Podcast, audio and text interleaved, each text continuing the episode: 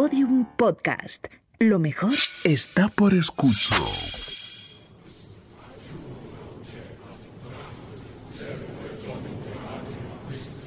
Elena, en el país de los horrores. Con Elena Merino en Podium Podcast.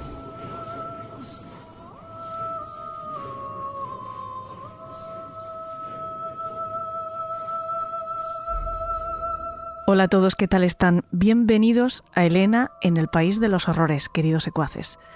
Hoy nos toca de nuevo un programa difícil. Bueno, vamos a ver. Nos toca hablar de un tema difícil, porque hacer el programa con las personas que me van a acompañar no puede ser más fácil, sobre todo porque además de verdaderos expertos, ellos se toman todo el interés del mundo en explicarnos esos temas tan sensibles de forma clara, didáctica y sobre todo aséptica, que según de qué hables puede ser una condición muy necesaria o incluso imprescindible. En fin, a lo que vamos. Les digo que hoy nos toca otra vez un tema difícil porque de lo que vamos a hablar es de pederastia y más allá de eso, de pedofilia. Este es el segundo programa en el que, como ya les anunciamos, vamos a tratar este desagradable asunto.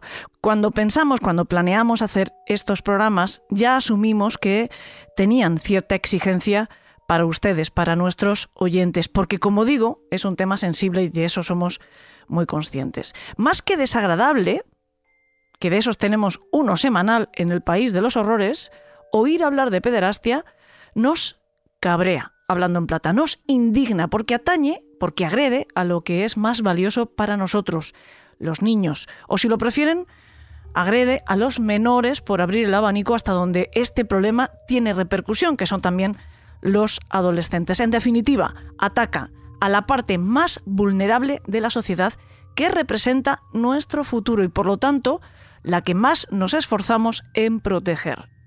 Los delitos relacionados con la pederastia, como el abuso sexual de menores, ponen de manifiesto algunas de nuestras grandes vulnerabilidades. Pero entonces les pedimos que dieran una oportunidad a ese programa porque lo único que pretendíamos era darles información y por lo tanto herramientas de prevención porque este tipo de crímenes sí se pueden prevenir.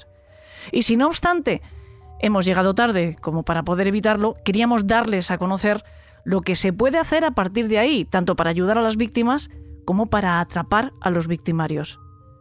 Y ustedes nos hicieron caso, nos escucharon, oyeron ese primer programa y ha sido muy satisfactorio para todos nosotros, para toda la banda, leer los mensajes que han ido publicando en redes. Han compartido nuestro trabajo porque realmente conseguimos lo que nos proponíamos, serles de utilidad para enfrentarse a este problema.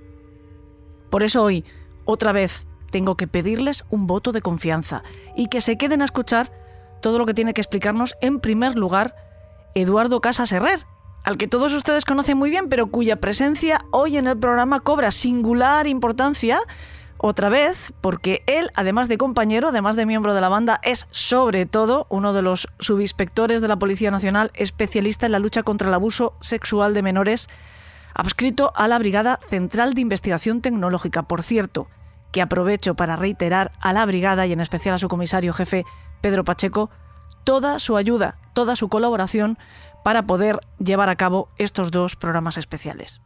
Pues bienvenido de nuevo, Eduardo. ¿Cómo estás? Pues muy bien, muchas gracias por invitarme. Estoy súper contenta porque cuando hicimos la primera parte de este programa, eh, recordarás que tú y yo habíamos hablado también de que era un programa difícil, eh, que queríamos realmente que lo escuchara mucha gente por la didáctica, por la enseñanza, por lo útil que podía tener, pero que al mismo tiempo sabíamos que precisamente por el titular, por el tema del que mm, se trataba, mm, quizá disuadiera un poco ¿no? a, los, a los secuaces. Y sin embargo, creo que lo conseguimos, que nos dieron la oportunidad, escucharon el programa y efectivamente se han dado cuenta que no estábamos eh, centrándonos en ningún tema, que no, que pretendíamos pasar muy eh, por encima de lo más hiriente de este asunto y sobre todo poder dar información útil. Y me, satisface muchísimo decirte que gran cantidad de padres han dicho que consideran un programa casi de obligada escucha para personas que tienen menores a su cargo. Pues entonces es que hemos, hemos acertado, hemos acertado con la, con la tónica que le queríamos dar, porque sí, la verdad es que es un, es un tema que no voy a decir que sea escabroso, porque, pero es escabroso para quien no lo conoce, para quien lo ve desde fuera, para quien se imagina una cosa diferente, diferente a la que es, cuando en realidad es un problema que existe, que es cierto, que está esa amenaza ahí, pero que podemos protegernos y podemos proteger a nuestros hijos. Y además podemos proteger incluso a los propios eh, responsables, a, la persona que puede tender a hacer un delito y que tenemos que evitar que lo cometa. De eso precisamente vamos a hablar también en la segunda parte de este programa. Eh, un tema que sabemos a priori que no va a estar exento de polémica, lo sabemos perfectamente, pero creo que también es un abordaje que hay que hacer para tener el mapa completo de este asunto del que estamos hablando. No vamos a hablar en esa segunda parte de pederastia, sino de pedofilia que es el la atracción sexual que pueden sentir los adultos por los menores, pero que no necesariamente tienen que em, realizar esos impulsos, dejar que lleguen hasta el final esos impulsos, mm. por lo tanto, que no tienen por qué cometer un delito, pero tampoco pueden evitar a lo mejor sentir esa atracción sexual. ¿Qué se hace con esas personas? Porque existen. No podemos hacer nada más que ayudarlas precisamente a controlarlo de tal manera que nunca caigan en, el lado de verdad problemático, que es poder causar daños a los menores. De eso, como digo, hablaremos en la segunda parte con una entrevista muy interesante que tenemos con Lola Pérez. Pero en esta mm, primera parte, en esta eh, eh, abordaje que vamos a hacer del tema ahora contigo, eh, queríamos también, sobre todo, profundizar un poco más en el propio trabajo que hacen las fuerzas y cuerpos de seguridad del Estado para prevenirnos. Hemos visto en la primera entrega, entrega del programa qué cosas podemos hacer en casa también para estar alerta, para ayudar a nuestros hijos, a nuestros menores, eh, incluso a ellos, advertirles ante la posibilidad de que mm, les estén cercando personas con una mala intención, pero también nos gusta saber qué se puede hacer una vez que se ha cometido este delito, pues para poner a buen recaudo al criminal. Pues sí, sí, además lo que pasa es que es un tema que ya sabes que no podré decir tanto como sé porque hay una obligada reserva, hay una obligada reserva sobre las, las técnicas más eh, específicas que utilizamos para, para realizar estas investigaciones. Sí, que no pretendemos dar pistas, que no, que no pretendemos dar pistas de ninguna clase, que simplemente vamos a hacer, vamos a dar una cierta explicación, pero aquí no van a sacar en claro nada para poder eh, ser más listos que otros. ¿no? Bueno, como siempre, ya, se buscan también las castañas em, por otros lados y, también tienen manuales donde explican cómo, cómo hacerse, no solo el em, famoso manual del pedófilo que existe por ahí sobre cómo seducir a un menor, cómo seducir a un niño por edades, sino también tienen manuales sobre em, cómo evitar que, que la policía les les detecte. Lo que pasa que, bueno, aquí vamos a hacer un pequeño spoiler. Al final siempre caen. Ese spoiler me gusta. Porque esto es eh, siempre es una, eh, una balanza de equilibrio entre esfuerzo y resultado. Depende del delito que cometas, van a hacer más esfuerzo o menos esfuerzo para pillarte si haces una tontería, no, ya no me refiero en este, en este delito concreto, ¿eh? yo qué sé, pues eh, una vez eh, compras droga por internet, compras un gramo, pues igual incluso cuando lo detectemos, igual no merece la pena mm, hacer mucho esfuerzo, pero si lo que compras es un kilo o dos kilos, pues sí que la relación esfuerzo-resultado sí que va a hacer que se dediquen más esfuerzos para, para pillarte. Y si compras una tonelada, pues casi seguro que te van a pillar antes o después. Antes o después. Pues aquí pasa, pasa algo, algo parecido. Eh, hay gente que su índice delictivo es muy bajito y toma unas medidas excepcionales y piensa que no le van a pillar y es posible, es posible que no le pillen en un plazo de tiempo corto porque no se dediquen una alta cantidad de esfuerzos. Pero también puede tener la mala suerte que haya cometido un error justo en el momento en que se estaba monitorizando ese error, que también pasa. Y aunque haya hecho algo relativamente leve, como puede ser visualizar o almacenar de forma esporádica este, esta clase de contenidos, pues le van a pillar. De hecho, gran parte de nuestro trabajo es gente que almacena o que, o que consume. que visualiza, me refiero cuando digo, cuando digo consume, que recordemos que es un delito el mero hecho de visualizar. Pero por supuesto, todo aquel que toca a un niño y lo sube a internet, mm, es cuestión de tiempo que la policía llame a su puerta. Puede ser un día, puede ser un mes, puede ser un año o en algún caso nos costó dos años, pero llegamos y no dejamos de trabajar, porque cuando hay un niño en peligro, la policía nunca deja de trabajar.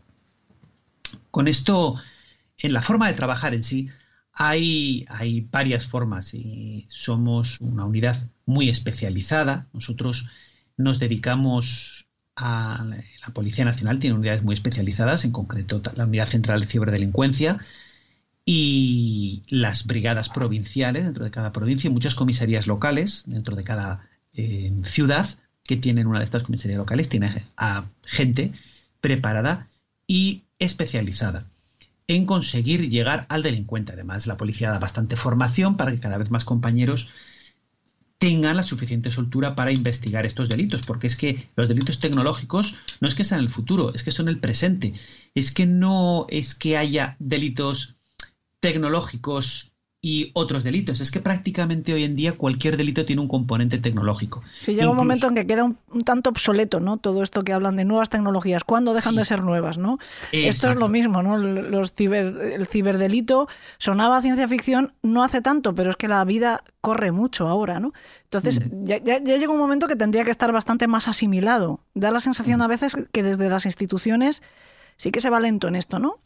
Bueno, la verdad es que la Policía Nacional está haciendo un esfuerzo muy importante y ya desde hace una, dos legislaturas se ha potenciado mucho los, delitos tecnológicos y sigue siendo, sigue estando en el plan estratégico de, la policía el seguir potenciando este tipo este tipo de, investigaciones, este tipo de, no de delitos, sino de investigación del, delito y los especialistas para combatirlo. Porque te, voy a poner un poquito en un compromiso. Eh, yo tengo claro que efectivamente la policía sí que intenta estar al cabo de la calle de todos estos eh, nuevos, nuevas formas de delinquir, que vais si no podéis ir al mismo ritmo que el delincuente, ya no hablo de crímenes relacionados con el abuso a menores, de cualquier crimen cometido utilizando las redes, ¿no? Utilizando eso que, como he dicho, queda raro llamar todavía nuevas tecnologías. Yo sé que vosotros estáis al cabo de la calle intentando, si no ir en paralelo, por lo menos solo un pasito y un pasito corto por detrás. El problema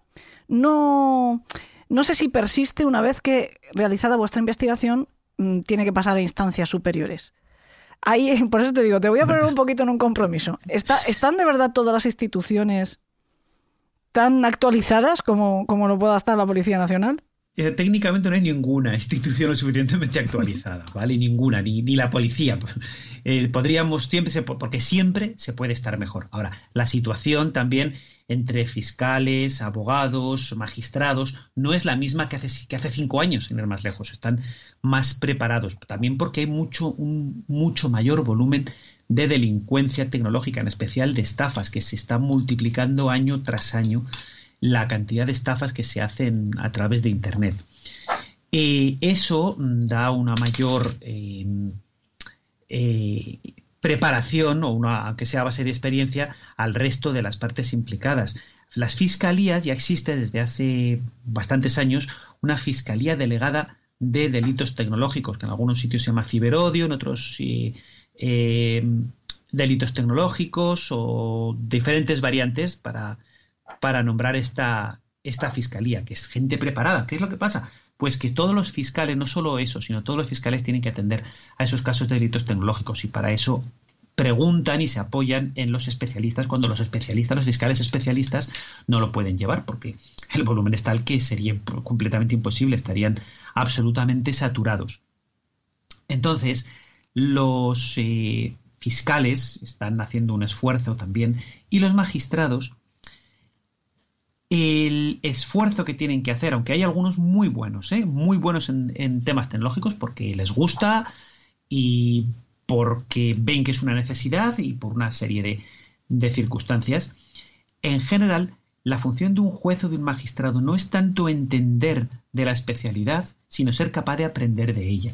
Yo, la semana pasada, por ejemplo, tuve un juicio en la Audiencia Provincial de Madrid, del cual no puedo dar eh, más datos, más allá que era un caso serio, donde los, eh, el tribunal, aparte de la pregunta que hacen los fiscales y que hacen los abogados defensores, en los tribunales, eh, lo que es el, los tres jueces que forman la terna en la audiencia provincial, hicieron preguntas que denotaban que se habían leído lo que yo había escrito y que querían acabar de entender algunos, algunos datos. Intenté ser lo más pedagógico posible.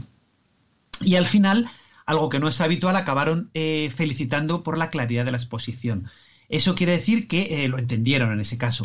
He tenido otros casos, eh, o vamos, quiero pensar que lo entendieron. He tenido otros casos ya más antiguos en los que un abogado, fue un caso famoso además, que estuve cinco horas de declaración para que total acabara condenado a 192 años de prisión su defendido, en el que el abogado me preguntaba las cosas mm, intentando buscar el error. Lo dices como si fuera poco, ¿eh? bueno. Cinco horas a cambio de ciento y pico años, sí, igual está bien compensado, ¿eh? Bueno, se hizo largo en cualquier caso. Un poco más largo se le haga a nuestro amigo, pero se hizo largo. El, el juez en varias ocasiones le dijo que hasta él lo había entendido, el presidente del tribunal, que hasta él lo había entendido, por tanto, la situación estaba clara que pasara a otra pregunta. Y de hecho le contestaba el juez con lo que le iba a contestar yo, no conteste usted, eh, testigo, mira, la respuesta es esto, que ya se lo han dicho dos veces, continuamos. Entonces sí que hay eh, eh, los jueces en general, tanto los instructores como los juzgadores, que sí que están preparados o preparados con una capacidad de, aprender las nuevas, los nuevos hechos, porque realmente un juez que tiene que entender de todo, pues, y por entender me refiero llevar la instrucción de todo, juzgar todo. Lo mismo hoy le toca un eh, hurto que mañana le toca un abuso sexual, pues, y ya son casos muy, muy diferentes, pues tiene que estar dispuesto a siempre a estar, a estar aprendiendo. Así que Sí, volviendo a la pregunta, sí hace falta más, pero no, no estamos mal. Vale, vale, vale. Eh, el caso es que, bueno, estábamos diciendo que, cada vez hay más delitos de este tipo, que en cada una de las. que, estáis en todas partes, ¿no? Que vuestra presencia está hasta en la última comisaría, incluso me hablabas de policía local, con cierta formación en la persecución. No, a ver, cuando digo eh, no me refiero a policía local. Policía local no, es cierto, comisarías locales, ¿no? Comisarías locales de la Policía Nacional. Eso es como se, como se denomina la comisaría que hay en aquellas ciudades que no son capitales de provincia. Hasta ahí eh, intentáis que el personal, no sé si es correcto llamar personal a, la Policía Nacional, eh, esté mínimamente formado para que mm, puedan, fuera de la propia brigada en la que tú estás integrado, pues también eh, el resto de compañeros puedan combatir este tipo de delitos. Sí, porque la estructura de la policía dice que la unidad más cercana al ciudadano es la que tiene que hacer las investigaciones, salvo que le superen. Y en ese caso tendría que pasarlo a la eh, instancia superior, que sería la brigada provincial, y si tampoco pudiera brigada provincial, a la superior que seríamos nosotros, que sería la unidad central de ciberdelincuencia. Eh, ocurre, las estafas sobre todo, pues eh, se denuncian a cientos cada día. Y las primeras gestiones las hacen los propios grupos de investigación, los compañeros, muchos que están recién eh, jurados, que acaban de empezar su carrera profesional y ya se ven con esas, con esas investigaciones. O incluso más abajo todavía, el que toma la denuncia tiene que saber qué tiene que tomar en esa denuncia, qué datos son importantes y qué pruebas tiene que, tiene que conseguir. Los compañeros cada día están más preparados, pero eh, la policía es muy grande, y las posibilidades de formación son, son las que son. Lo digo porque seguro que me está escuchando un compañero ahora mismo que está diciendo, jo, pues a mí nunca me han dado esta formación. Bueno, pues quizás no, pero intentamos llegar hasta, hasta donde se puede y la verdad es que los resultados pues son, iba a decir suficientes, pero es que yo creo que, son incluso sobresalientes. Eh, yo no suelo estar involucrado directamente en la formación, doy alguna clase cuando me llaman, pero mis mis compañeros que se dedican precisamente a preparar la formación son muy buenos y, lo hacen tan bien y, tan, y con tanta profundidad como, como se puede.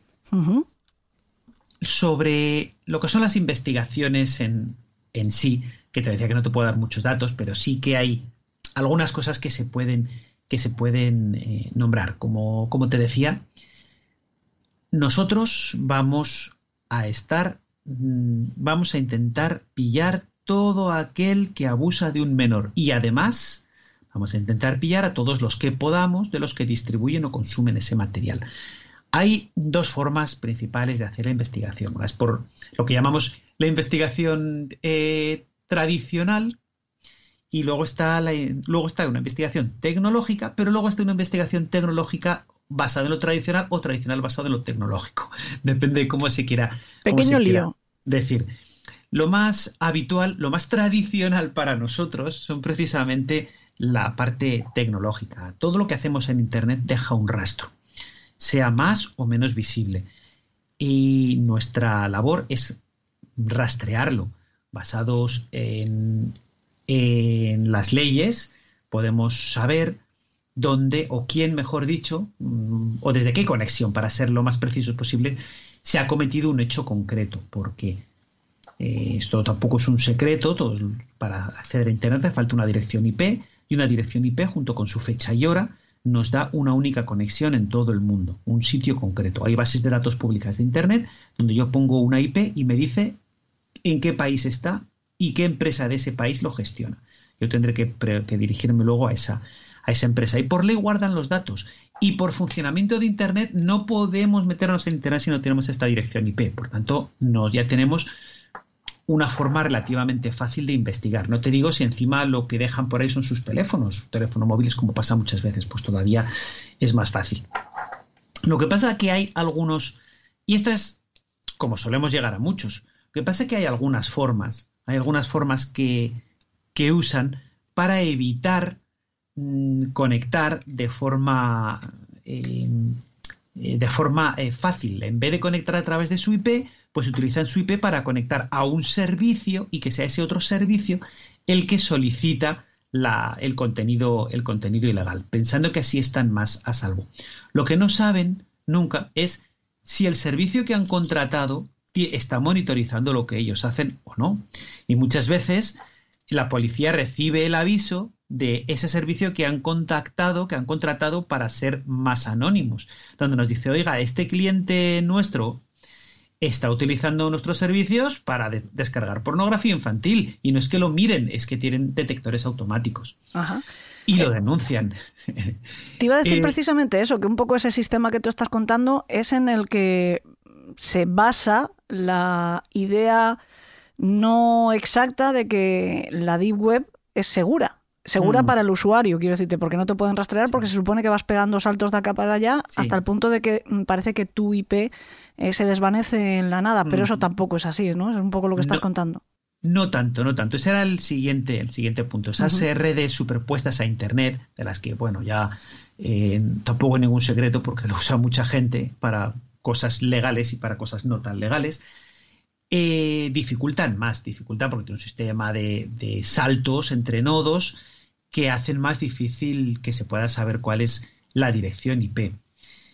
Y esto no siempre es seguro, ¿vale? No siempre es seguro. Y, por ejemplo, cuando cayó el responsable de, de Silk Road, el temido pirata Robert, se hacía llamar en honor a la princesa prometida, Jim Ulrich, James Ulrich creo que se llamaba. Ulrich, Ulrich que es el apellido, es, es seguro. Él se movía solo en Tor, pero como todos cometió errores. Y en la página de Silk Road, la que había programado él, resulta que precisamente la comprobación del CAPTCHA, cuando hay que poner comprueba que eres humano, que no eres un robot, y mete estos datos, eso, esa comprobación la había hecho mal y no iba a través de, de Tor. Entonces se pudo saber quién era él y quién eran, quién eran todos los que utilizaban ese sistema de CAPTCHA, por ejemplo. Y tampoco puedes saber quién está controlando los nodos. Hubo un momento que el 80% de los nodos de Tor estaban comprometidos. Y dominando un 80% de los nodos de Tor, puedes controlar. Es muy fácil que los tres saltos sean dentro de tus nodos y si los tres saltos son dentro de tus nodos, estás sabiendo, has desanonimizado la, la red. Entonces no es tan segura. Y nosotros siempre estamos al error al error. Pasa, hay gente muy retorcida que utilizaba Tor para todo y tenían muchas medidas de precaución, pero ahí un día se les olvidó o por porque se les olvidó o porque mm, hubo un error en el ordenador sin que ellos lo supieran y una sola conexión, una sola, no estaba dentro de Tor. Pues así cayeron. Y son cosas que no se pueden controlar. O utilizan Telegram, por ejemplo, pensando que Telegram eh, no colabora con la policía porque hace gala de que en realidad ellos no saben lo que pasa, pero hay formas de, de saber lo que está pasando en Telegram y de hecho ha habido policías que han estado en general, ¿eh? infiltrados en, tanto en Telegram como en Line, como en Tor, como en grupos de WhatsApp, como en absolutamente todo. Policías, no digo españoles, que también habrá habido, sino policías de todo el mundo que están presentes. Allí donde haya tráfico de pornografía infantil, va a haber o va a intentar estar un policía rastreando, vigilando y obteniendo los datos de los que se mueven. Eso respecto, digo, a la investigación más eh, tradicional que para nosotros está la tecnológica. Y luego está la inversa. Hay veces que realmente el delincuente no, eh, no comete estos errores o utiliza un, un, ordenador sin fallos, si es que eso existe. Y ahí entra la otra labor, entra la labor nuestra de análisis, de análisis de qué es lo que ha colgado, desmenuzar cada imagen. Así han caído muchos delincuentes. Hay un documental que se llama... Mmm, Ay, no me acuerdo. Este, lo hizo el programa Crónicas de Televisión Española, Acoso en la Sombra. Acoso en la Sombra. Donde se puede ver en la página web de Radio y Televisión Española, uh -huh. donde contamos un caso donde llegamos a los, al delincuente que está condenado a 19 años de cárcel, porque precisamente le vimos que eh, colgaba unos vídeos que eran suyos y se desmenuzó, se vio que era un barco donde lo grababa, que el barco no tenía objetos personales, que estaba atracado en un sitio que podía ser España y por la zona Mallorca, como efectivamente al final fue Mallorca, que después se analizó lo que decía este individuo en todas las en todas las redes donde participaba, porque la policía tiene herramientas que nos permiten rastrear la red oscura y saber qué es lo que ha puesto cada persona en cada foro. Mira, precisamente tú que has mencionado, tú que ahora que has dicho lo de la red oscura, tú has dado una referencia que es la del programa de Crónicas. Yo voy a dar otra referencia que me parece aún más interesante, donde está este caso y muchas otras cosas, que es La Red Oscura, un libro de un chico que me parece que de esto sabe un poquito, que se llama Eduardo Casas Herrer y que es fabuloso. Eh, de, lo digo yo, no lo dice Eduardo, lo digo yo. Es el mejor libro que hay para conocer de verdad eh, pues todo lo que se mueve en esa mal llamada Deep Web y de hecho es una importante base de la serie que, que después realizamos Salva y yo, eh, que por cierto fue cuando te conocimos y que tenemos un capítulo también en el que hablamos contigo de todo esto. Tu libro nos sirvió muy de base para, para dos personas que apenas habíamos conocido eh, hablar o habíamos oído hablar de todo esto, pues ahí encontramos uh, el maná encontramos en tu libro. O sea que déjame que yo también haga esa referencia. Estabas diciendo el caso concreto de, de, este análisis que hicisteis de las imágenes, sí. donde se, se, podíais más o menos ir perfilando y parecía que aquello era Mallorca, ¿no? Sí, pero lo, antes, muchas gracias, muchas gracias por, por, por hablar de por, por, hablar así de, de, mi libro, que algún día me sacarán los colores. Pero, va, va. Además, esto es podcast. Puedes ponerte todo lo rojo que quieras, que no se sí, te va a ver. Que no se ve. Bueno, bueno pues sí. Efectivamente, y luego analizamos lo que decía este individuo y efectivamente contaba cosas que nos dieron suficientes pistas para, para ir a Mallorca, que fueran dos compañeros míos a Mallorca, descubrir qué colegio estaban los niños, infiltrarse en el colegio como antenistas disfrazados y rescatar a cuatro, a, a dos niños y dos niñas, rescatar a cuatro niños y detener a, a, un individuo que era realmente malo y realmente retorcido, uh -huh. por, por, ejemplo. Y esto ha habido más veces. Eh, hace un par de veranos o tres, el que han llamado el monstruo de colmenar de oreja, eh, las noticias, que pues parecido, aparecieron unos vídeos que en, en la Rector y a partir de ciertos indicios conseguimos llegar a él, análisis, análisis. Además, aunque procuran taparse la cara, pues por ejemplo el de Mallorca se tapaba la cara, pero no otras señales corporales muy significativas. Uh -huh.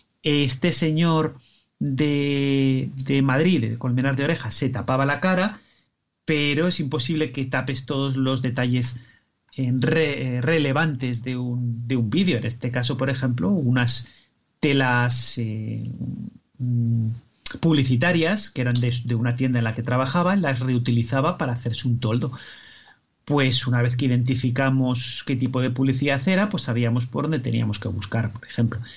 Y alguno del que no puedo hablar porque ni siquiera ha salido en, ha salido en prensa, a base de leer y leer lo que ponía, descubrimos que por fuerza tenía que ser un viejo conocido nuestro, o si no era un viejo conocido nuestro, era alguien que conocía su vida íntima, su vida más íntima, y efectivamente era un conocido nuestro. Nosotros vamos a estar realizando todas las acciones que se nos ocurran para detectarlo, porque nos pagan por ello, porque nos gusta lo que estamos haciendo y porque es una necesidad social. Eso te iba a decir, yo creo que es verdad que os pagan por ello, lógicamente eso faltaba, pero que tiene que haber una pura vocación en esto, porque no sé cuál es la parte más difícil. A mí se me antoja que quizá esta segunda manera de investigar, la primera, la del rastreo, la de estar presente, infiltrado, etcétera, debe de ser difícil, pero eh, psicológicamente mucho más difícil la del análisis propio de las imágenes que sois capaces de captar de pederastia, ¿no? Porque tenéis que estar viendo una y otra vez imágenes donde hay un menor que sufre, donde se le están haciendo pues todo tipo de, barbaridades, ¿no? Hay gente que no lo aguanta. Hay gente que es incapaz y pide el traslado, un traslado que se le da eh, rápido, pues porque eh, hay gente que ha llegado a tener estrés postraumático por trabajar en esta, en esta especialidad. Y la mayoría pues em, lo toleramos, lo toleramos. Nunca es agradable. ¿eh? Hay gente que dice, te acabas acostumbrando. No, nunca es agradable. Te acabas acostumbrando igual, lo comparo siempre que un detective bueno, eh, americano o un policía español de homicidios se acostumbra a los cadáveres. Eh, un cadáver destrozado es una de las imágenes más difíciles de aguantar. Además, huelen, los muertos huelen, cosa que las fotos no huelen y eso es una ventaja. Pero bueno, llega un momento en que pueden hasta estar comiendo, viendo la autopsia. Y aquí pasa, pasa algo parecido. Sigue afectando, sigue marcando. Sigues diciendo, pero qué cabrón, pero qué cabrón.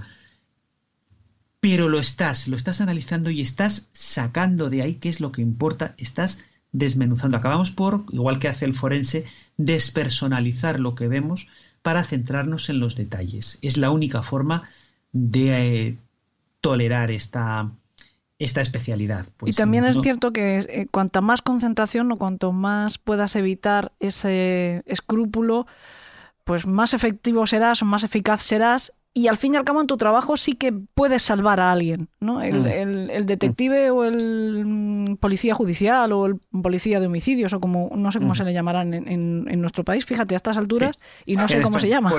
policía judicial, todos aquellos que investigan el delito que se ha cometido, todos son policía judicial. Judicial, efectivamente. Y el, que investiga muertes, pues un policía de homicidios. Pues fíjate, de homicidios como de las películas, ¿no? Bueno, pues el policía de homicidios al fin y al cabo va a intentar atrapar al que ha hecho eso y a lo mejor evitar que lo repita si, si es... Eh, pues mm, existe esa posibilidad, pero en tu caso es que tú vas a salvar a alguien que en ese momento probablemente esté siendo víctima de un delito tan horrible como es un abuso sexual, ¿no? Entonces entiendo que tal vez también te agarres a eso, ¿no? Es, eh, sí, a ver, es gratificante porque sabes que vas a poner a salvo a un, a un chaval o a una chica y que muchas veces te lo agradecen. Recuerdo el caso este de los 192 eh, años de cárcel que cuando eran ya chicas adolescentes, muchas eh, por toda España, el acoso era online casi siempre, y la, les, era un alivio cuando les decías, mira, esto ya ha acabado, ya ha acabado, porque lo hemos detenido, ya está, no vas a tener que ceder más a sus chantajes. Veías visiblemente cómo descansaban, cómo se aliviaban. Eh, no obstante, hay dos partes muy duras que digo siempre en este trabajo. Una es el, este análisis del que hablamos de las imágenes, donde quieres desmenuzarlas y son todavía peor los vídeos que, las fotos. Y la otra parte son las declaraciones, cuando tienes que preguntarle a una víctima si es ella, oye, tú eres esta que aparece aquí, ¿verdad? Tú eres esta persona que hay aquí. Esa es una parte muy, eh, son las dos partes más duras. Eh, estamos formados y además procuramos eh, ser lo más eh, asépticos eh, posible y lo más empáticos posibles, pero sigue siendo difícil. Y queda también una parte que no se suele decir, que es también complicada, que son los familiares del autor. Cuando le tienes que decir que has detenido a su hijo, sobre todo el hijo, cuando es el marido importa menos, eh, que ha detenido que su hijo es un violador de niños. Cuando se lo tienes que decir a una madre, pues es un momento muy, muy complicado. Y normalmente, a ver, un detenido tiene sus derechos. Yo no le voy a decir a una madre, mira, hemos detenido a su hijo porque es un violador de niños. No, simplemente si es el caso, va a decir, mire, su hijo está detenido en tal sitio bajo custodia. No le voy a decir por qué, porque ya lo contará él si quiere. Pero es que hay ocasiones que es un registro y la madre vive con su hijo y está presente y ve lo que hay y se entera de lo que hay. Y es un momento, pues, complicado, muy complicado para, para todos, para la víctima, bueno, la víctima, la madre, para el autor y para los policías que estamos ahí, porque no olvidemos que somos que somos humanos y que tenemos sentimientos, porque si no tuviéramos sentimientos, pues no podríamos no hacer, podéis hacer vuestro trabajo. trabajo. efectivamente. Yo te iba a preguntar, cuando hacéis una intervención de ese tipo, eh, ahora como afortunadamente lo podemos ver y saber todo, pues hay muchos programas en televisión eh, en los que se ve a la Policía Nacional, sobre todo, no, no recuerdo el nombre, hay un programa en el que se ve actuaciones de la Policía Nacional, que a mí me parece muy, muy chulo ese programa. Y vemos muchas veces intervenciones de cómo llegan los compañeros, cómo se hace un registro. Generalmente lo que muestran son registros de, de droga, ¿no? Eh, más o menos te puedes hacer una idea, aunque no hay un narrador que te vaya explicando lo que está ocurriendo, sí más o menos te puedes hacer una composición del lugar y vemos una secretaria judicial, un Sí. juez, los compañeros que están haciendo tal, parece que hay uno que a lo mejor es el, el que manda, ¿no? El que va Sí, dirigiendo la siempre operación. Tiene que haber un jefe dispositivo, sí. La, la cuestión es, en, en otro tipo de intervenciones como las vuestras, cuando efectivamente vais a detener o hacer un registro en casa de una persona sospechosa de haber cometido abuso sexual de menores, ¿vais acompañado por algún otro tipo de profesional o el, el dispositivo lo compone eh, los mismos roles, digo? Por ejemplo, ¿vais Sí. acompañados de un psicólogo? Sería interesante, ¿no? No, a ver, so- a un registro solo puede ir policía y personal de los juzgados, nadie más. No puede ir nadie más. Bueno, sí, podría ir un intérprete si, si fuera un extranjero que no entendiera el idioma, podría ir, que a veces tampoco, va des- iría después, porque realmente durante la entrega de registro, con, una vez que sabe por qué estamos ahí, tampoco tiene más que aportar. Y, o bien podría haber un abogado si ya estuviera previamente detenido el, el responsable de los hechos. Pero lo más normal es que esté la letrada, la letrada o letrado de la Administración de Justicia, y digo letrada porque son mayoría, igual que las, jue- las juezas son mayoría respecto a, a los jueces. Y la policía, los que estamos eh, efectuando el registro, porque muchas veces en esta especialidad delictiva se sabe desde dónde se ha cometido un delito, pero no quién ha cometido el delito, hasta que, eh, al contrario que en las drogas, que ya se sabe, mira, es este, que lo hace aquí, lo guarda aquí, lo almacena allí, lo transporta de esta manera, aquí lo que se suele saber es el delito se ha cometido desde esta casa. No sabemos quién, pero alguien de esta casa, y se hace un registro en un domicilio. Luego, durante ese transcurso, sí que, por supuesto, hay una eh, mm, organización de funciones. Siempre tiene que haber un jefe de dispositivo.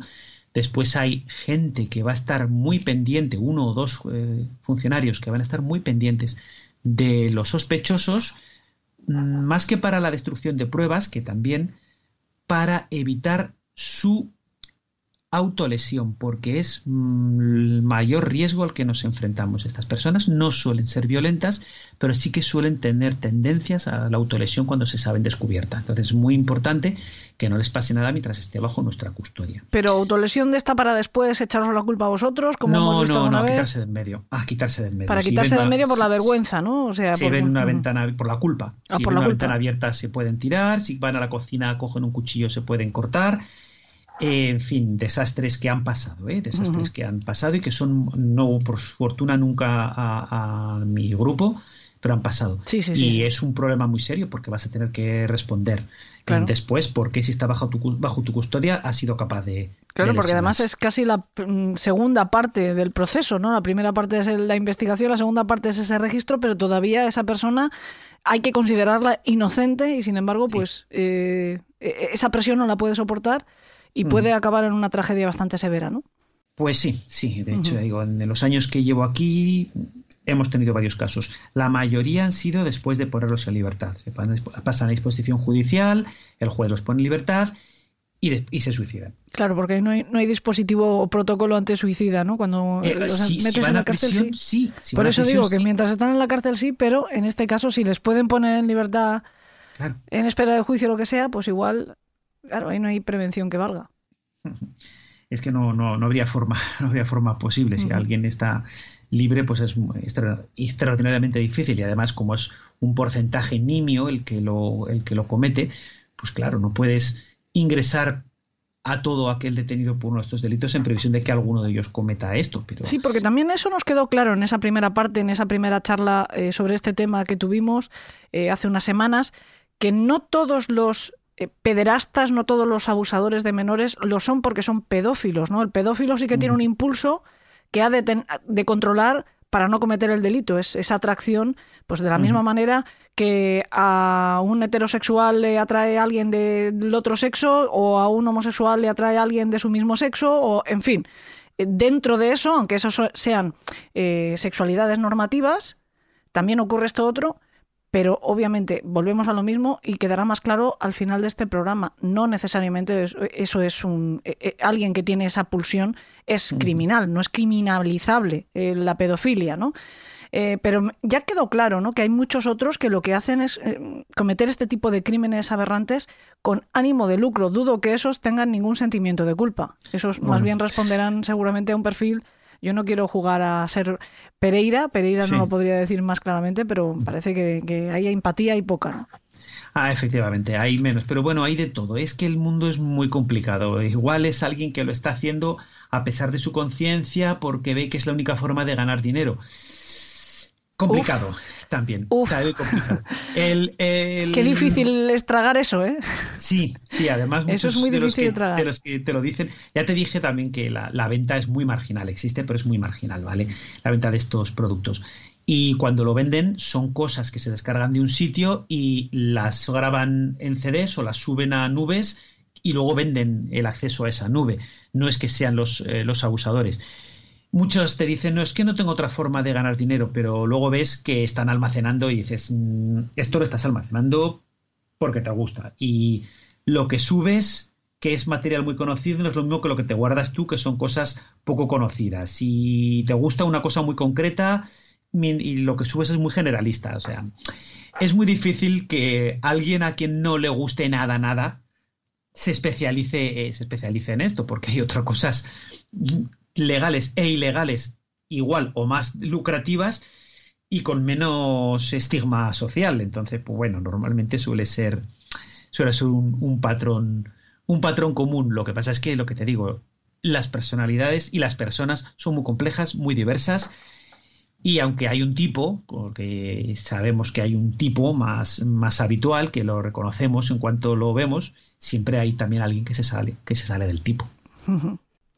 Bueno, continuemos, si te parece, hablando también un poco de, de esa investigación que, que vosotros lleváis a cabo, ya hemos dicho, hemos Sí. estado hablando de las distintas maneras, pero entiendo también que cuando nos metemos en el, en el mundo de Internet, ¿no? en el cibermundo, no sé si se puede llamar así, ahí se acabaron las fronteras. Nosotros estamos hablando de la Policía Nacional, que es el cuerpo al que tú perteneces, la Policía Nacional de España, pero, mm, insisto, aquí no hay Sí. España, Alemania, Inglaterra, Italia. Esto es el, el ciberespacio. y En el ciberespacio o se establecen acuerdos de colaboración entre los distintos cuerpos de mm, policía de los distintos países, o entiendo que las investigaciones pueden llevar a, A- mal a puerto, nada, ¿no? O a llevarían a nada, nada. efectivamente. Pueden Pues- naufragar directamente. Aquí hay una enorme suerte porque prácticamente todo el mundo estamos remando en la misma dirección. Al contrario que en otro tipo de delitos, delitos contra la droga, donde hay, bastante colaboración, pero menos, delitos económicos, donde todavía hay menos colaboración, en los abusos sexuales a menores, prácticamente es único el, sentido en el, que, en el que estamos todos. Ah, la principal diferencia es que algunos tenemos más medios y otros países pues tienen menos, tienen menos medios. Y alguno dirá, coño, España la están poniendo entre los que tienen más medios. Pues sí. A ver, eh, Bueno, es que Estamos- siempre, siempre pensamos que somos un poco lo peor o la cola del mundo. Sí. Y, y- y yo insisto mucho siempre desde el programa que precisamente en tema policial, al contrario. efectivamente, de hecho, eh, fuera de España tenemos un prestigio que quizá no tenemos en Dentro, España, ¿no? la, la policía, la policía nacional. Y- pero bueno, dejando eso a un lado, a lo que me refiero, España está al mismo nivel que los países de su entorno, incluso un poquito mejor que, que algunos y un poquito peor que otros, por supuesto. Pues podemos estar al mismo nivel que Francia, Alemania, en este delito concreto, ¿eh? Eh, Italia un poquito por delante de, bueno, un poquito por delante de Italia o de Grecia, un poquito por detrás de Reino Unido o de Irlanda. En fin, eh, estamos en unos niveles parecidos. Y claro, estamos muy por delante de lo que serían otros países que tienen otras prioridades o que no tienen unas capacidades económicas que son las primeras que hacen falta, como las que tiene España, pues como nuestros hermanos de, de América Latina, que aunque en los últimos años han dado un salto hacia adelante muy importante, algunos países están haciendo un esfuerzo muy importante, pues todavía en general es una región un poquito, eh, no voy a decir eh, retrasada, porque no está retrasada respecto a nosotros, pero sí que les faltan medios. Y luego Retrasada a- en cuanto a medios, ¿no? en cuanto a Sería medios lo- y- la manera correcta de decirlo. y a veces incluso también en legislación. Eso, Ujú. porque el- cuando tienes unos, por ejemplo, me pongo el caso de México, cuando tienes unos problemas tan graves con los carteles de la droga, cuando te están matando policías todos los días en la calle, cuando es tan complicado eh, conseguir una investigación, pues, hombre, igual la prioridad primero es llegar vivo a casa y luego ya veremos cuál es la segunda. Entonces hay que entender también que las situaciones no son las mismas. Y bueno, luego ya nos vamos a otros sitios que ya son, son pozos oscuros, como bueno, pues África, por ejemplo, pues porque eh, está empezando prácticamente ahora, está despertando a, a ese mundo, aunque ya hace años que yo di, yo, yo di clases en Angola, eh, porque acababan de aprobar su ley de, de delitos tecnológicos, creo recordar que fue el año 2011, y 2010, 2010 2011 y me encontré con un país muy diferente a lo que me habían contado, muy avanzado, que no parecía que yo estuviera en la África profunda, y creo que pocas Áfricas más profundas hay que la, que la, que la de Angola, y me llevé una sensación muy positiva y muy curiosa, que igual dedicamos algún capítulo a mis experiencias por Angola, dando, dando clase. Entonces, pero bueno, España.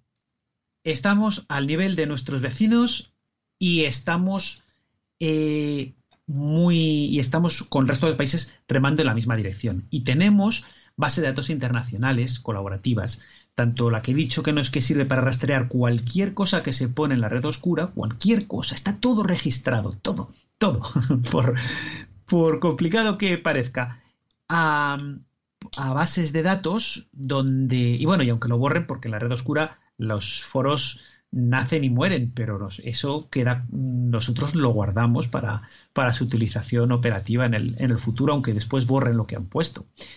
Eh, hay bases de datos también de niños abusados sexualmente. Cada vez que un policía en cualquier lugar del mundo encuentre una foto de un abuso sexual a un menor, la sube a esa base de datos que funciona con eh, lo que se llama visión artificial, es capaz de reconocer si dos personas son la misma, falla bastante en eso, pero, pero acierta bastante porque, bueno, lo de CSI y demás películas, pues es un poco ficción, ¿vale? Un poco no. Un poco tanto no. del todo.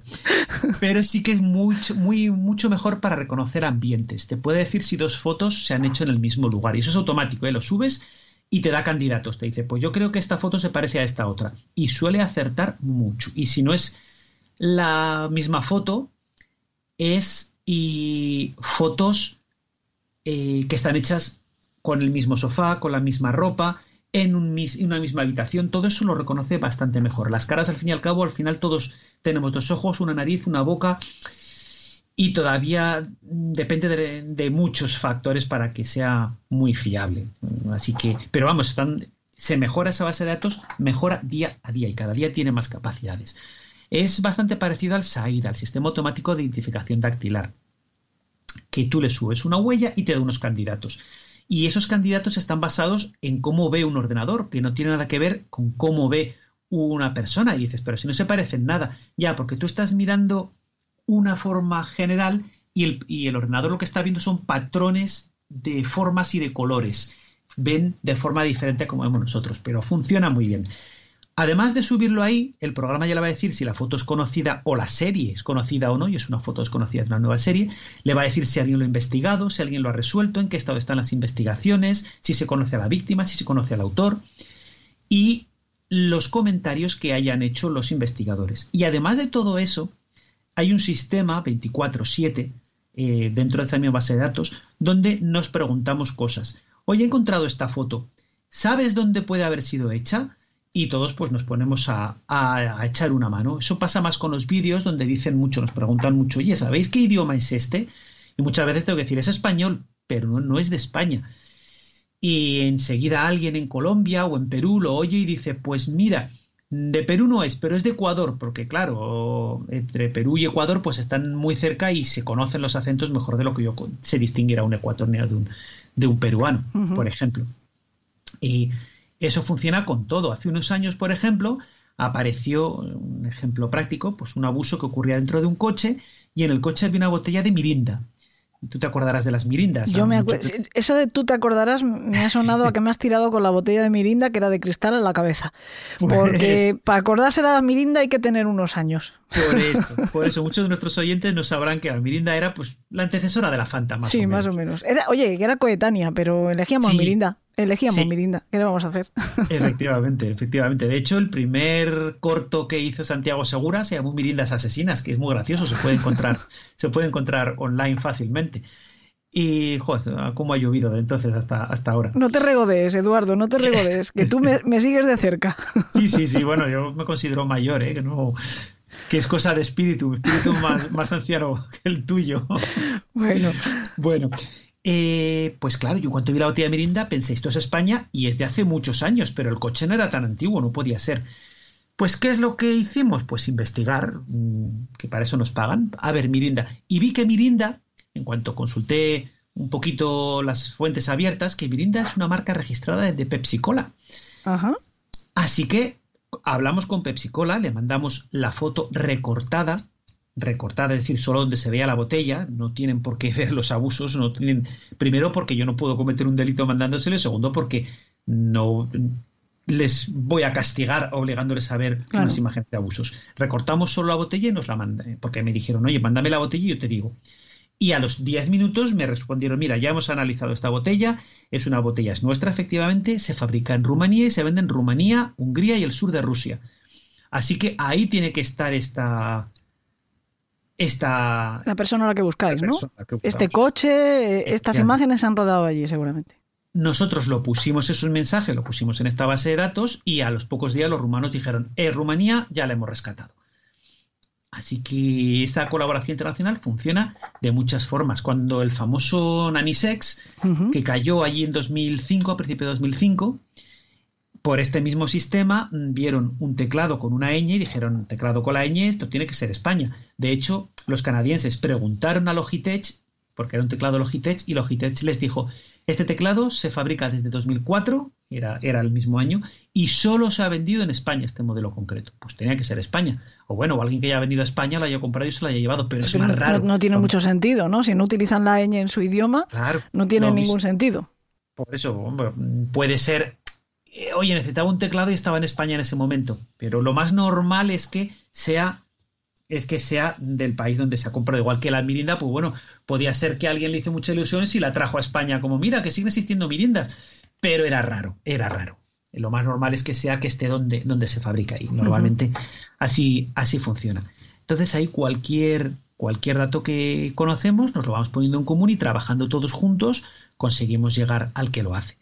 Y esto funciona igual que en esta, que es la parte más grave, que es la de la producción, funciona en todos los sistemas de rastreo automático que tenemos de, redes donde se trafica con pornografía infantil, de, las más sencillas a las más sofisticadas, todas esas redes, eh, lo que yo detecto, si son españoles, lo investigaré yo, pero si son extranjeros, lo mandaré a cada país y cada país que detecta en sus operaciones de agente encubierto a un español, me lo manda a mí.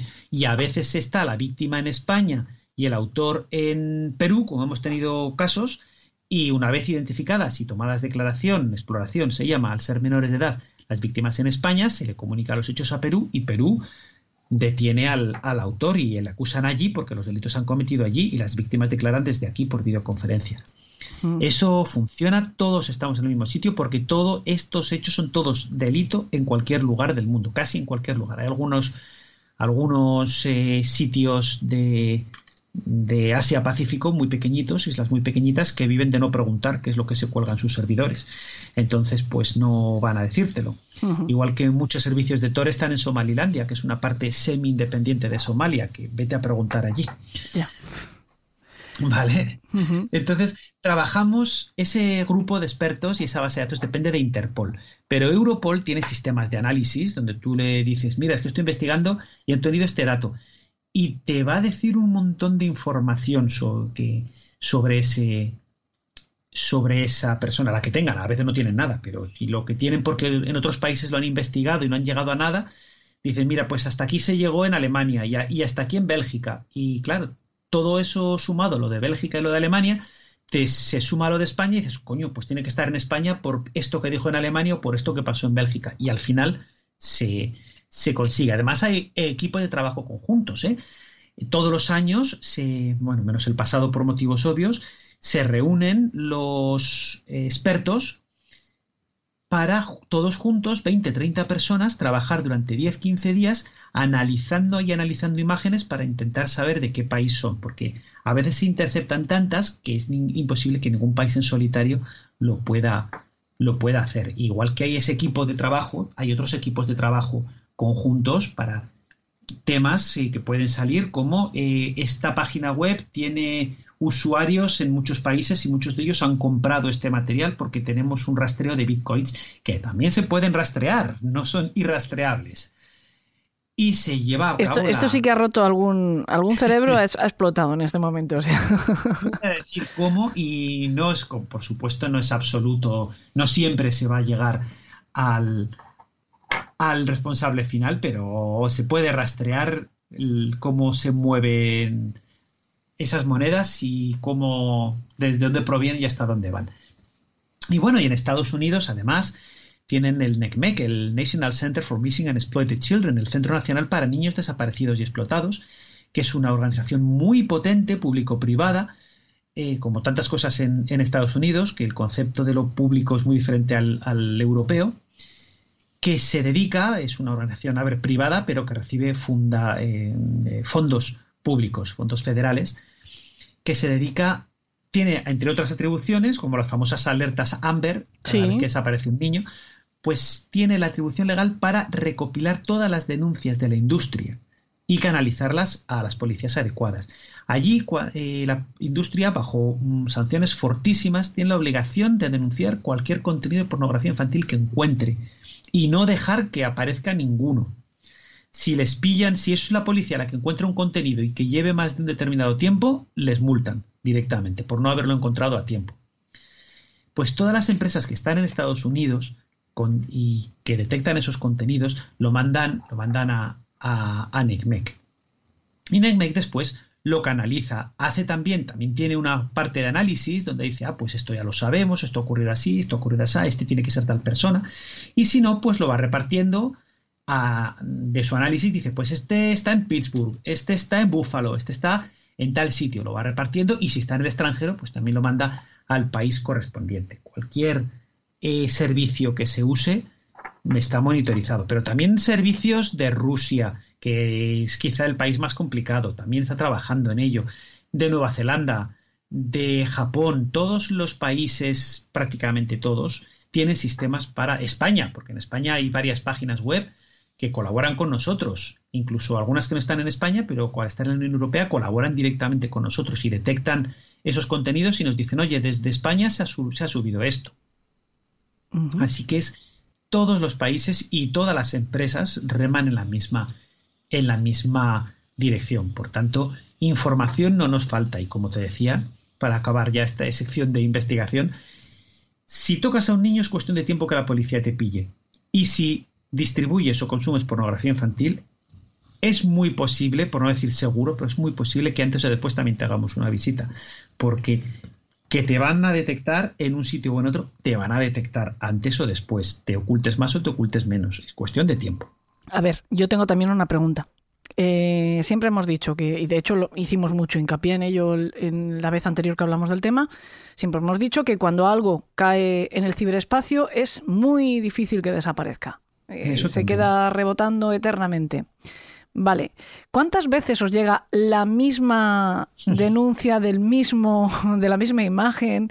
eh, que a lo Sí. mejor es un caso cerradísimo, el tipo Sí. está encerrado hace Sí, tiempo. Es, es lo más habitual, ¿eh? Las imágenes, las imágenes, hay muchas imágenes que directamente las ves y dices, ah, otra vez esta, que igual la llevas viendo 20 años, igual la, la niña, bueno, conocemos un caso que eh, desde que era muy pequeñita y sabemos que ella está casada, que tiene dos niñas, eh, dónde vive, etcétera, y no es en España, ¿eh? Ujú. desde y sin embargo sus fotos donde abusan de ella ahí siguen.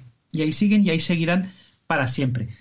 Y de vez en cuando se viralizan algunas imágenes que las comparten cientos de personas incluso a veces por hacer la gracia. Pero es que la gracia de hacer la gracia es ir a la cárcel lo que te va a costar la gracia porque el código penal no distingue en si lo has distribuido por hacer la gracia o lo has distribuido para eh, diciéndolo claro para que alguien se masturbe viéndola porque es para lo que sirve esto al final Sí. el Código Penal no hace esa distinción. Dice, tú la has distribuido con intención de distribuirla, eres responsable de un delito y vas a ir a la cárcel. Vas a ir a la cárcel hasta nueve años. Y cuando Por- os lo mandan a vosotros también, quiero decirte, si alguien No, por denunciar, no, no. esto no sería, ¿no? No, no, no, no. No, ahí estás poniendo el conocimiento de la policía un hecho delictivo. Eso es perfectamente legal. Perfectamente legal.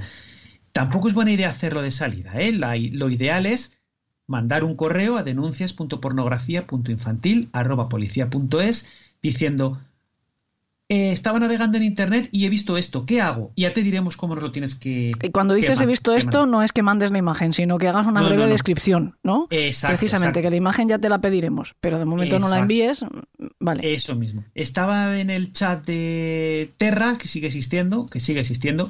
Y en el chat Huelva, ayer uno mandó un enlace que llevaba a estas fotos. Se rió y se fue. Denuncia prácticamente real, con algunos detalles. He cambiado algunos sitios, Sí, pero de- denuncia real.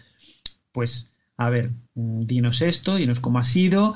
Eh, yo voy a hablar con IRC Hispano, que me vaya, no se lo digo a él, obviamente, que me va a dar los datos de quién lo ha subido. Y entonces ahora sí, mira, a través de este sistema y no de este otro, mándame la foto, que, que puede ser, vete a la comisaría tal y entrégala en un CD.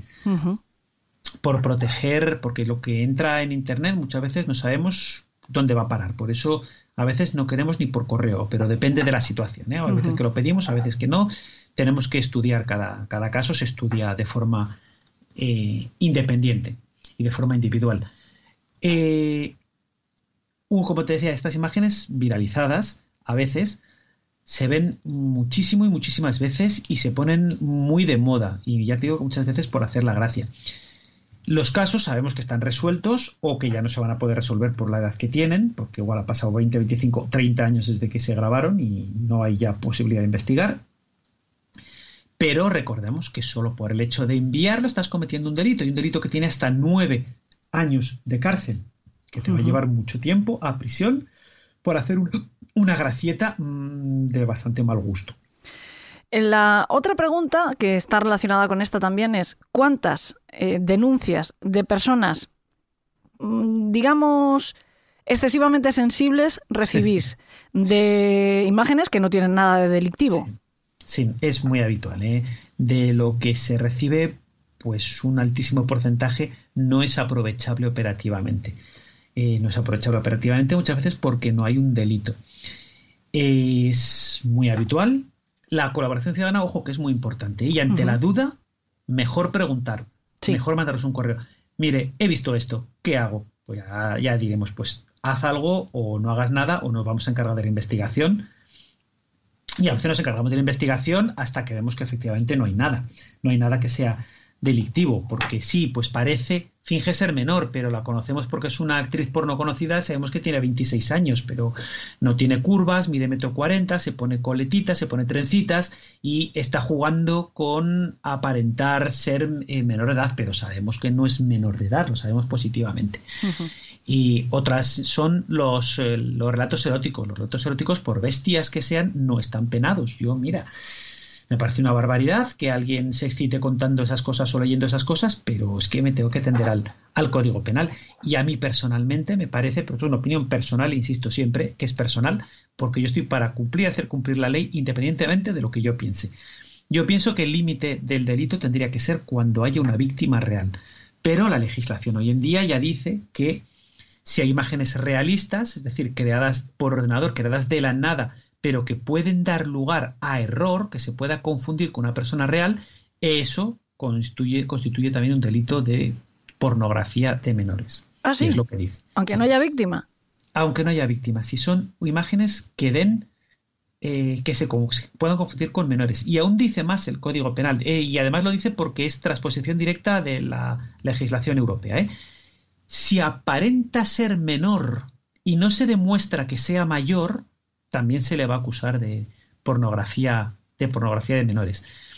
Eh, nosotros hacemos todas las gestiones posibles siempre antes para demostrar que un menor es realmente menor de edad, porque sería muy injusto y además está el, el error, el que alguien en buena fe puede pensar que una chica o un chico con un cierto nivel de desarrollo es mayor de edad, aunque al final resulte que tenga 16 o 17 años, porque las chicas especialmente maduran antes y puede que tenga 15 años, 16 años y que físicamente ya hablando con ella es otra cosa. Ya te das cuenta que es una, que es una cría normalmente, ¿eh? que algunas también son, son muy maduras. Pero físicamente puede dar lugar a error y yo, tú no le puedes acusar a alguien de haberse equivocado.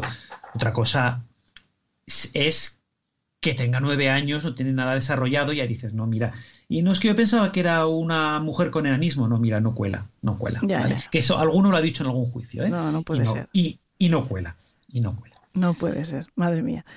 Una, una cosa que sí que te tengo que decir, porque es que tenemos eh, muchos y es un problema, son los colaboradores espontáneos. No, no. Una cosa es la colaboración ciudadana. Sí, si tú encuentras algo ilegal, denúncianoslo. Lo encuentras, piensas que algo puede ser ilegal, cuéntanoslo en el correo que he dicho. denuncias.pornografía.infantil@policia.es. Pero no busques intencionadamente. No lo hagas, porque no te diferencia. Yo no puedo diferenciar entre el que busca para denunciar y el que busca para consumir y ya para cubrirse las espaldas denuncia, que hemos tenido casos así y han acabado delante del juez que se amparaban en que en realidad lo que estaban haciendo es denunciar, pero al entrar a su casa vimos que no, que tenía una colección además de cosas muy concretas que no tenían nada que ver con que quisiera denunciar o no quisiera denunciar, que se estaba cubriendo las espaldas. Y eso no va a servir, no va a servir. La policía tiene sus formas de investigar y bastante más avanzadas de, que de la mayoría de estas personas. Eh, la policía tiene sus filtros. Los policías no trabajamos en casa este tipo de material. A mí no se me ocurre traerme unos casos a casa, no se me ocurre ponerme desde mi casa a hacer de agente encubierto, no se me ocurre desde mi casa meterme a unos canales eh, secretos de una aplicación o de otra aplicación. ¿Por qué? Porque en mi casa yo no tengo ninguna cobertura legal y estoy y estaría cometiendo el mismo delito que cualquier otro ciudadano. Lo hago desde mi oficina, desde la brigada, con otros compañeros cerca y bajo una supervisión judicial o fiscal, que es como hay que trabajar. Lo demás, muchas veces es que para empezar ni siquiera se puede, se puede emplear operativamente porque a saber cómo lo han conseguido.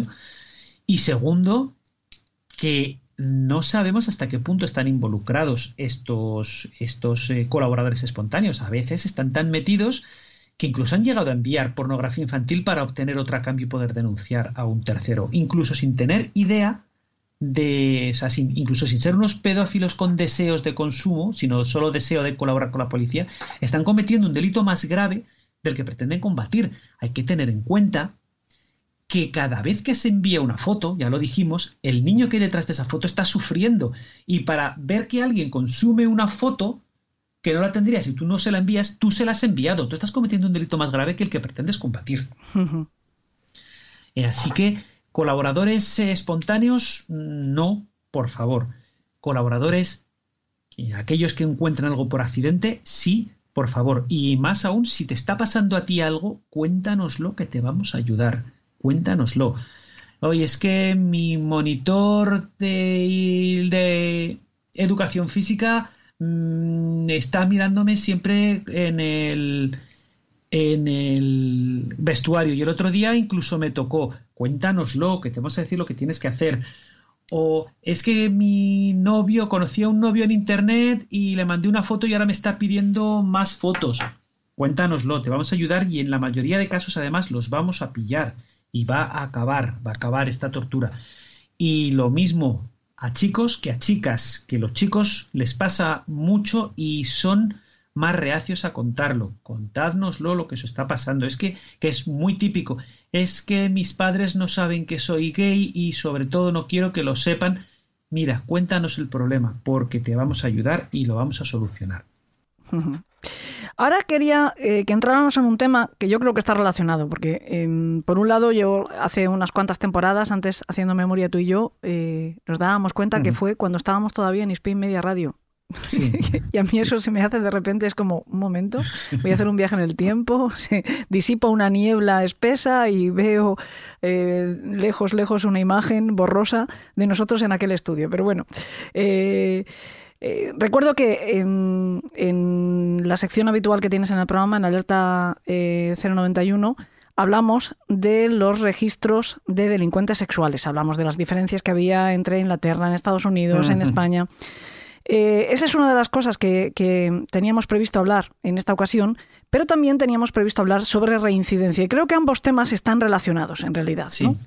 sí, sí, además es, es, es, curioso. Por hacer un repaso rápido sobre los registros de delincuentes sexuales que, en, en España, cuando has cometido un delito sexual, cuando sales de la cárcel, vas a estar 30 años en el registro de delincuentes sexuales. Es un registro que no es de conocimiento público, solo puede consultar los juzgados y el propio interesado.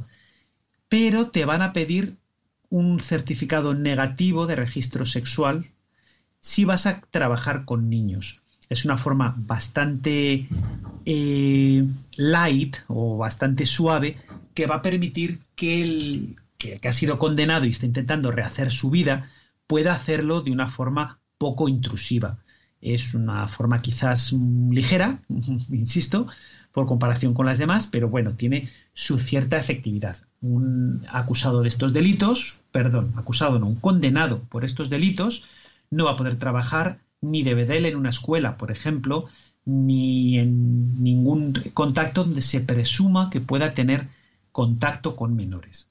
A mí me parece muy bien, ¿eh? es una forma muy adecuada de, de proceder. En el otro extremo está el, formato estadounidense, estadounidense, que es excesivo desde mi punto de vista, porque conduce a la desesperación y al aislamiento social. Eh, además de que está en un registro público y consultable, se puede mirar cualquiera de, de los que han sido condenados por, por este delito, nombre y apellidos, público, una barbaridad, tienen la obligación de decir que son delincuentes sexuales cuando van a alquilar una casa o cuando viven en una casa tienen que decírselo a todo el barrio, puerta por puerta, y también cuando van a pedir trabajo.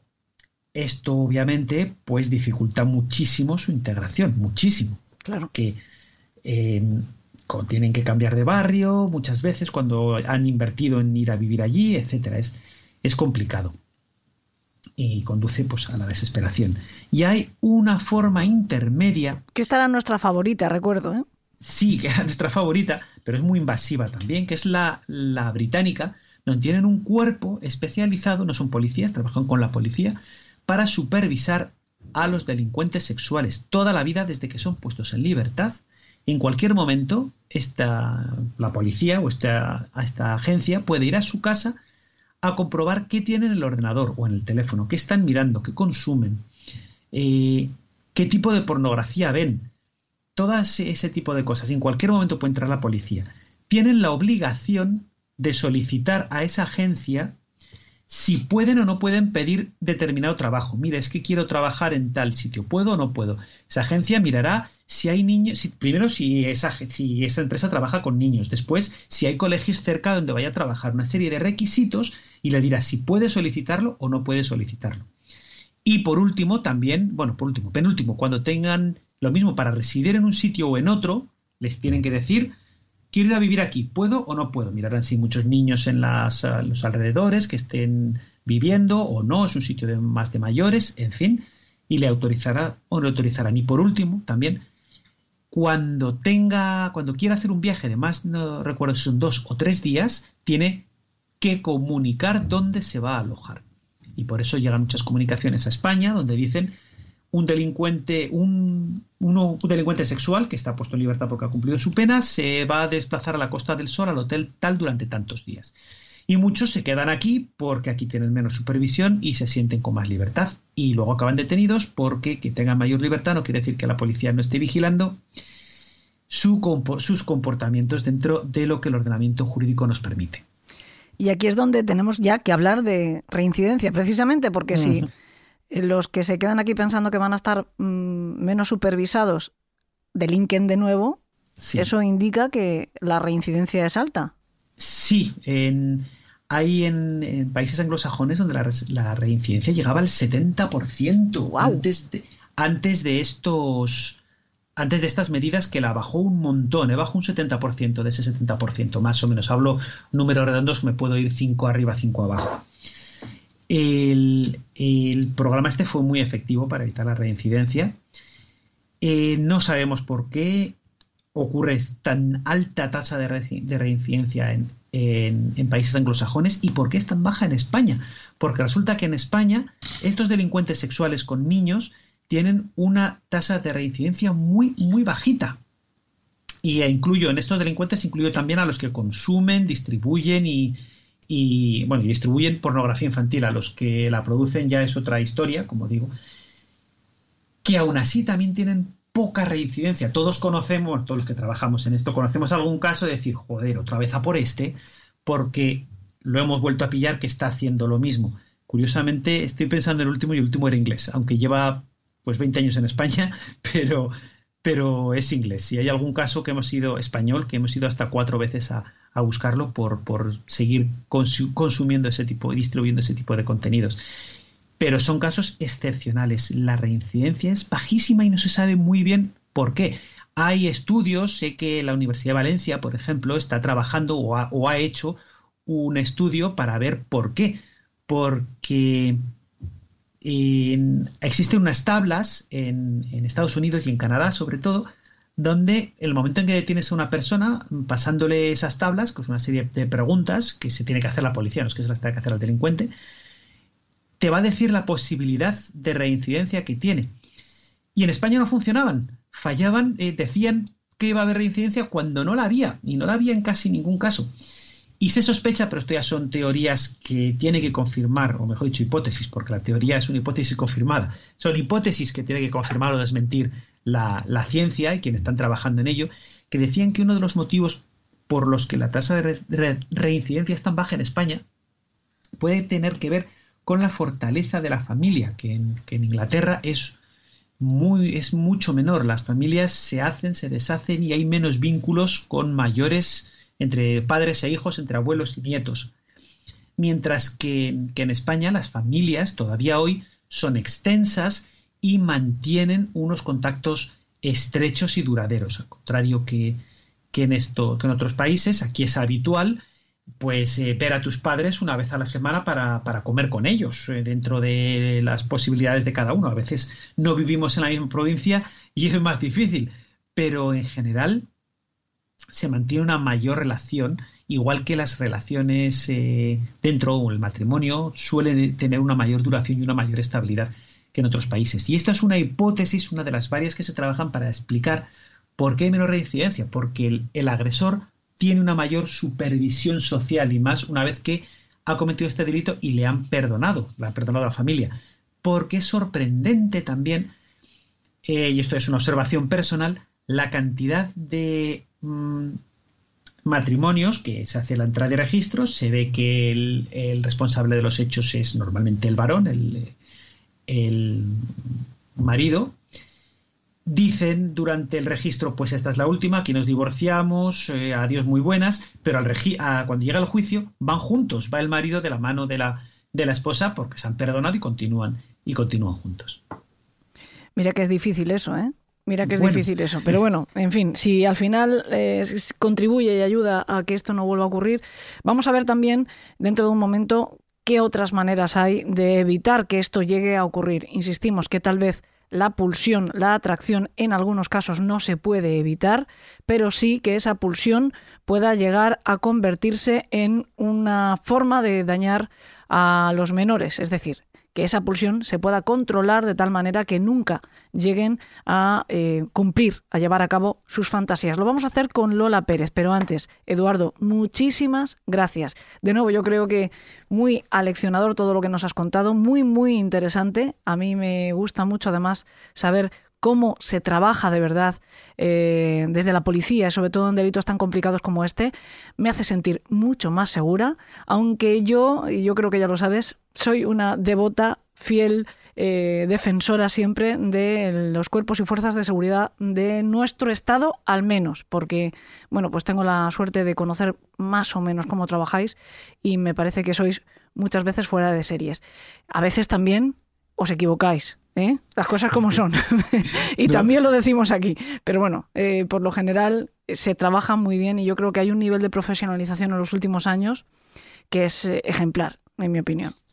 No hay nadie infalible, nadie. Evidentemente. Bueno, yo te digo que, a veces la policía se equivoca ¿no? o comete errores. No te quiero contar los periodistas. Bueno, y lo tenemos que es peor, ahí nuestro, nuestros más y nuestros menos, ya lo sabes. Y lo que es peor, que a veces los periodistas ni siquiera es que, que lo hacen adrede, lo hacen adrede. Pero bueno, mm, hablaré de mí. Yo también me equivoco más que nadie. O sea que, puestos a hablar de infalibilidad, imagínate quién está abriendo la boca en este caso.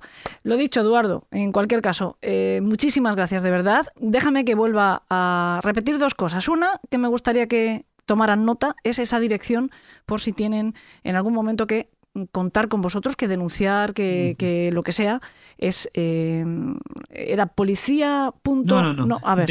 denuncias. Denuncias, perdón, denuncias. Punto, pornografía. Punto infantil arroba policía punto es. Eso es. Denuncias punto pornografía punto infantil arroba policía punto es. Esa una. Y la segunda, eh, el segundo recordatorio antes de despedirnos es, de verdad, de verdad, de verdad, háganme caso consigan el libro de este señor, de Eduardo Casas Herrer, La Red Oscura, porque además de todo esto que les hemos contado en este episodio de hoy y en el episodio anterior que hablábamos de, abuso eh, de menores, hay muchísima más información muy útil para cualquiera que hoy por hoy maneje un ordenador, que es mm, el 80% de la población, el 90% de la población, bueno, pues ahí van a encontrar información muy interesante, muy útil. Y como hace siempre Eduardo, desmitificando mucho, porque hay veces que nos meten miedo de más y a veces que estamos confiados también en exceso. Y van a encontrar ahí el punto de equilibrio con la misma didáctica que ya conocen de nuestro compañero. Lo dicho, Eduardo, muchísimas gracias. Gracias a ti. Nos metemos a continuación en un terreno pantanoso, porque vamos a seguir hablando del mismo tema, pero ahora lo vamos a hacer desde una perspectiva totalmente diferente y mucho me temo que muy, muy incómoda para cualquiera de nosotros, la del propio pedófilo.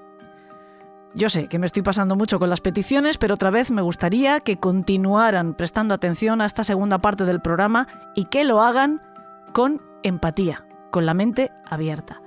Porque una de las cuestiones claves de la prevención de delitos como el abuso sexual de menores es evitar que un adulto que tiene estos impulsos, que se siente atraído sexualmente por niños y es por lo tanto un pedófilo, pase a convertirse en un pederasta, es decir, evitar que lleve a la realidad sus fantasías. ¿Esto se puede hacer? Se puede, como mínimo, intentar, ¿Y cómo se hace? Pues con terapias, con grupos de apoyo, con asistencia psicológica y emocional. Pero por el profundo rechazo que sentimos todos por quienes tienen estas tendencias, lo tienen muy, muy difícil. Desde las instituciones, al menos en España, prácticamente imposible.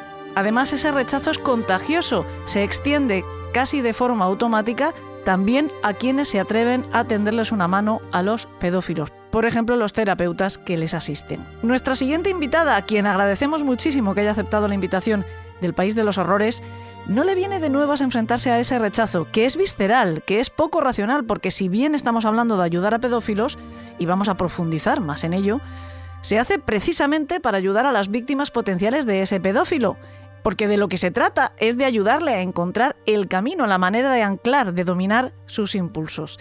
Ella es Lola Pérez, doctora Glass en Twitter, que es graduada en filosofía e integradora social, máster oficial en sexología, en educación sexual y asesoramiento sexológico por la Universidad Camilo José Cela de Madrid. Es además presidenta y coordinadora de proyectos de mujeres jóvenes de la región de Murcia 8 de marzo, fundadora y educadora del proyecto Ni cuentos con perdices ni novelas rosas sobre educación en igualdad y educación sexual, que por cierto ha sido premiado por la Universidad Europea en los premios Jóvenes Emprendedores Sociales. Es también directora de Eunoia, Sexología y vocal de la Asociación Preventres, dedicada a la prevención y reinserción social y a la reeducación de personas que han cometido un delito especialmente de violencia de género y violencia sexual. En noviembre de 2018 ganó el segundo premio de ensayo de la Asociación Estatal de Sexología. En 2019 fue elegida por la Universidad de Murcia como una de las 100 mujeres más relevantes de la región. Actualmente además está estudiando psicología con mención en criminología por la Universidad Internacional Isabel I.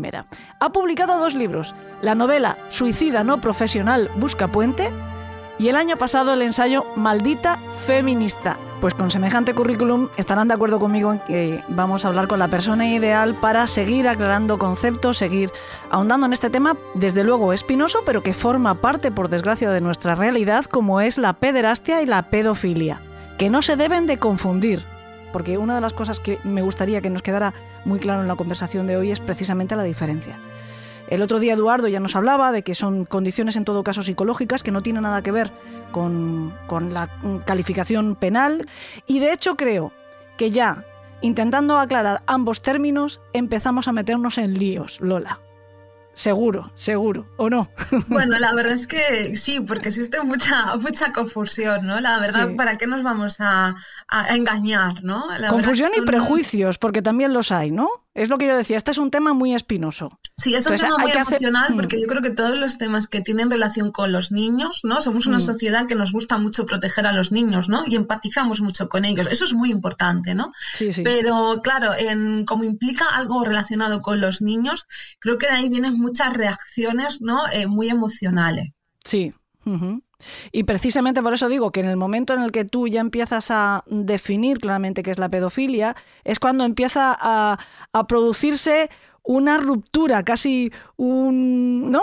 un, choque de trenes mental en la, en la audiencia común, ¿no? Personas que no, que a lo mejor no están tan vinculadas al estudio de estos temas como pueda ser tú misma, ¿no? Que quieras que no, pues al final tienes que abrir la mente también a entender todos estos fenómenos. Pero alguien que eh, conoce el fenómeno simplemente como ciudadano, que encuentra de vez en cuando una noticia en la que se habla de una detención eh, inmediatamente surgen calificativos como monstruo, como y, y, deseos horrorosos, ¿no? Siempre les estamos deseando lo peor a las personas que tienen este tipo de, de inclinación o como queramos llamarlo. Entonces, vamos a ir, eh, si te parece, para empezar, eso, contexto, mm, dejando claros los conceptos. Vale, de acuerdo. Pues mira, eh, cuando hablamos de, bueno, de pedofilia pederastia, ¿no? tenemos que hacer una distinción, ¿no?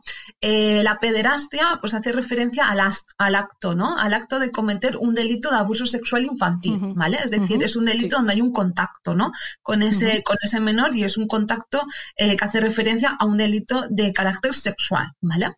y luego tendríamos lo que es la, la pedofilia, ¿no? La pedofilia hace referencia al deseo, es decir, hace referencia a la atracción sexual que una persona adulta puede, eh, pues bueno, dirigir, ¿no? O sentir hacia un menor, eh, concretamente hacia un, menor prepuber, ¿vale? Es decir, que no ha empezado todavía su desarrollo, ¿no? Eh, madurativo, ¿no? Aunque sí que es cierto que podemos encontrar pedófilos que tengan atracción tanto por niños prepúberes como que han pasado, ¿no? O están pasando la adolescencia, ¿no? Los cambios de, la, de la adolescencia los cambios de la, de la pubertad. Eh, claro, en, mm, más o menos, ¿no? Esta es un poco así, pues la, definición de pedofilia y de pederastia, pero luego cabe algunos matices, ¿no? Eh, cuando hablamos de pederastia, tenemos que entender que no todas las personas que cometen un delito de abuso sexual infantil son pedófilos, ¿vale? Eh, ¿Qué quiere decir esto? Pues que hay personas que abusan de un niño por otro motivo que no sea sentir atracción sexual hacia ellos. Y esos motivos pueden ser en sustitución de una mujer, porque se encuentra bajo los efectos del alcohol y de las drogas, eh, porque tiene, pues bueno, eh, conductas desadaptativas, eh, porque a lo mejor, pues bueno, em, usa ese abuso sexual como una forma de castigo o humillación al menor, ¿vale? Eso sería como una parte ¿no? de, los pederastas, ¿no? Que no tienen orientación, en, o más que orientación, inclinación, ¿no? Yo creo que es la palabra más adecuada, inclinación sexual hacia un niño, ¿vale? Y luego tenemos pedófilos, ¿no? Que también pueden ser pederastas, ¿vale? Es decir, tenemos eh, pedófilos, ¿no? que abusan sexualmente de un niño porque tienen atracción sexual hacia ese niño, ¿vale? Pero luego también, ¿vale? Tenemos pedófilos que no abusan de los niños, ¿vale? Y esto es muy importante insistir porque la mayoría de abusadores sexuales, según las investigaciones científicas más recientes, no son pedófilos, es decir, que no tienen orientación sexual hacia los niños. Eh, hay muchas personas con pedofilia que sienten a la vez atracción sexual hacia niños y atracción sexual hacia adultos, ¿no? Y puede pues reenfocar al menos su parte no sexual hacia los adultos sin tener que abusar de un menor, ¿no? Y también hay muchos pedófilos que puede que no sientan atracción hacia adultos, ¿no? Es lo que se conoce como pedófilos exclusivos, pero que tampoco abusa de un menor. ¿Por qué? Porque ser pedófilo no te convierte en una persona que no sepa distinguir el bien y del mal, ¿vale? Entonces, eso es un poco, pues bueno, los matices, ¿no? Más allá de que pedofilia hace referencia al deseo, a la inclinación sexual, ir en pederastia hace referencia al acto, al abuso sexual. Dicho de otra manera, un pedófilo, como cualquier otra persona, es inocente hasta que se demuestra lo contrario. Así ¿eh? es, un pedófilo es una persona inocente hasta que cometa ¿no? un delito pues, de abuso sexual infantil o cualquier otro delito, ¿no? porque puede ser un delincuente ¿no? de, de muchas otras formas, como también lo puede ser una persona que no tenga pedofilia ahí es donde yo me refería precisamente a ese choque, ¿no? Que hmm. todos tendemos a criminalizar la pedofilia, pero sin embargo, eh, yo me gustaría que también em, en este sentido aclaráramos eso, porque, porque no necesariamente, ¿no? Lo que ocurre es que hablas, por ejemplo, de, inclinación sexual. Eh, no sé si consideras también inclinación sexual la heterosexualidad, la homosexualidad, y sin embargo, de repente nos encontramos. Em, yo creo que cualquier persona normal y cabal, acepta perfectamente la heterosexualidad, acepta perfectamente la homosexualidad, acepta perfectamente cualquier inclinación sexual que implique adultos y por lo tanto que implique adultos, mm, además conscientes y, con, y que consientan en esa relación, pero de repente, ¿cómo puede estar en la misma categoría alguien que siente una atracción sexual por un niño? Claro, es que, a ver, ahora mismo es difícil estimar, ¿no? O conocer si verdaderamente la pedofilia es una orientación sexual, ¿no? Esto es una cuestión bastante discutida en, el mundo académico, ¿no? Por eso, como te decía antes, yo creo que ahora mismo la palabra más correcta, ¿no? O más adecuada es inclinación, ¿no? Porque hay una inclinación sexual, erótica, ¿no? Hacia los niños, pero no sabemos eh, si es, ¿no? O si se puede considerar una orientación a grandes rasgos, ¿no? Eh, lo, que sí que, lo que sí que es cierto, ¿no? Es que, claro, cuando hablamos de orientación estamos hablando de deseo, estamos hablando de atracción, no estamos en el mundo de los actos, ¿no? No estamos en el mundo de las prácticas, ¿no? Entonces, ese matiz yo creo que también es importante, ¿no? Porque hay muchas personas que tienen a lo mejor una orientación heterosexual o una orientación homosexual, ¿no? O bisexual, pero en cambio nunca han tenido prácticas sexuales, ¿no? Con personas por las que se sienten atraídas, ¿no? Entonces, pues es un poco, pues un, matiz también necesario, ¿no? Que, que, las orientaciones, ¿no? Tienen que ver con el deseo, con la atracción y las prácticas, pues tienen que ver, pues en ese sentido, con los actos sexuales. Pero el camino lógico, eh, como, como, seres como seres humanos, no, o como seres vivos, ¿no? Es eh, em, realizar eh, aquello que deseas, obtener el objeto de tu deseo. Por lo tanto, pues una persona heterosexual querrá tener una pareja del otro sexo con la que tener relaciones sexuales, una mm, mm, pareja o una persona homosexual querrá tener una. Y nos encontramos ahora con la pedofilia. Claro, por eso hay muchos pedófilos, ¿no? Que, bueno, eh, ya te digo, que saltan, ¿no? La línea, ¿no? Y cuando saltan la línea, ojo, esto es muy importante, tienen que ser perseguidos por la ley, ¿no? Porque los niños no se tocan, ¿no? Los niños tienen sus derechos, ¿no? Y abusar de un niño es un, es un crimen, ¿no? Es un delito.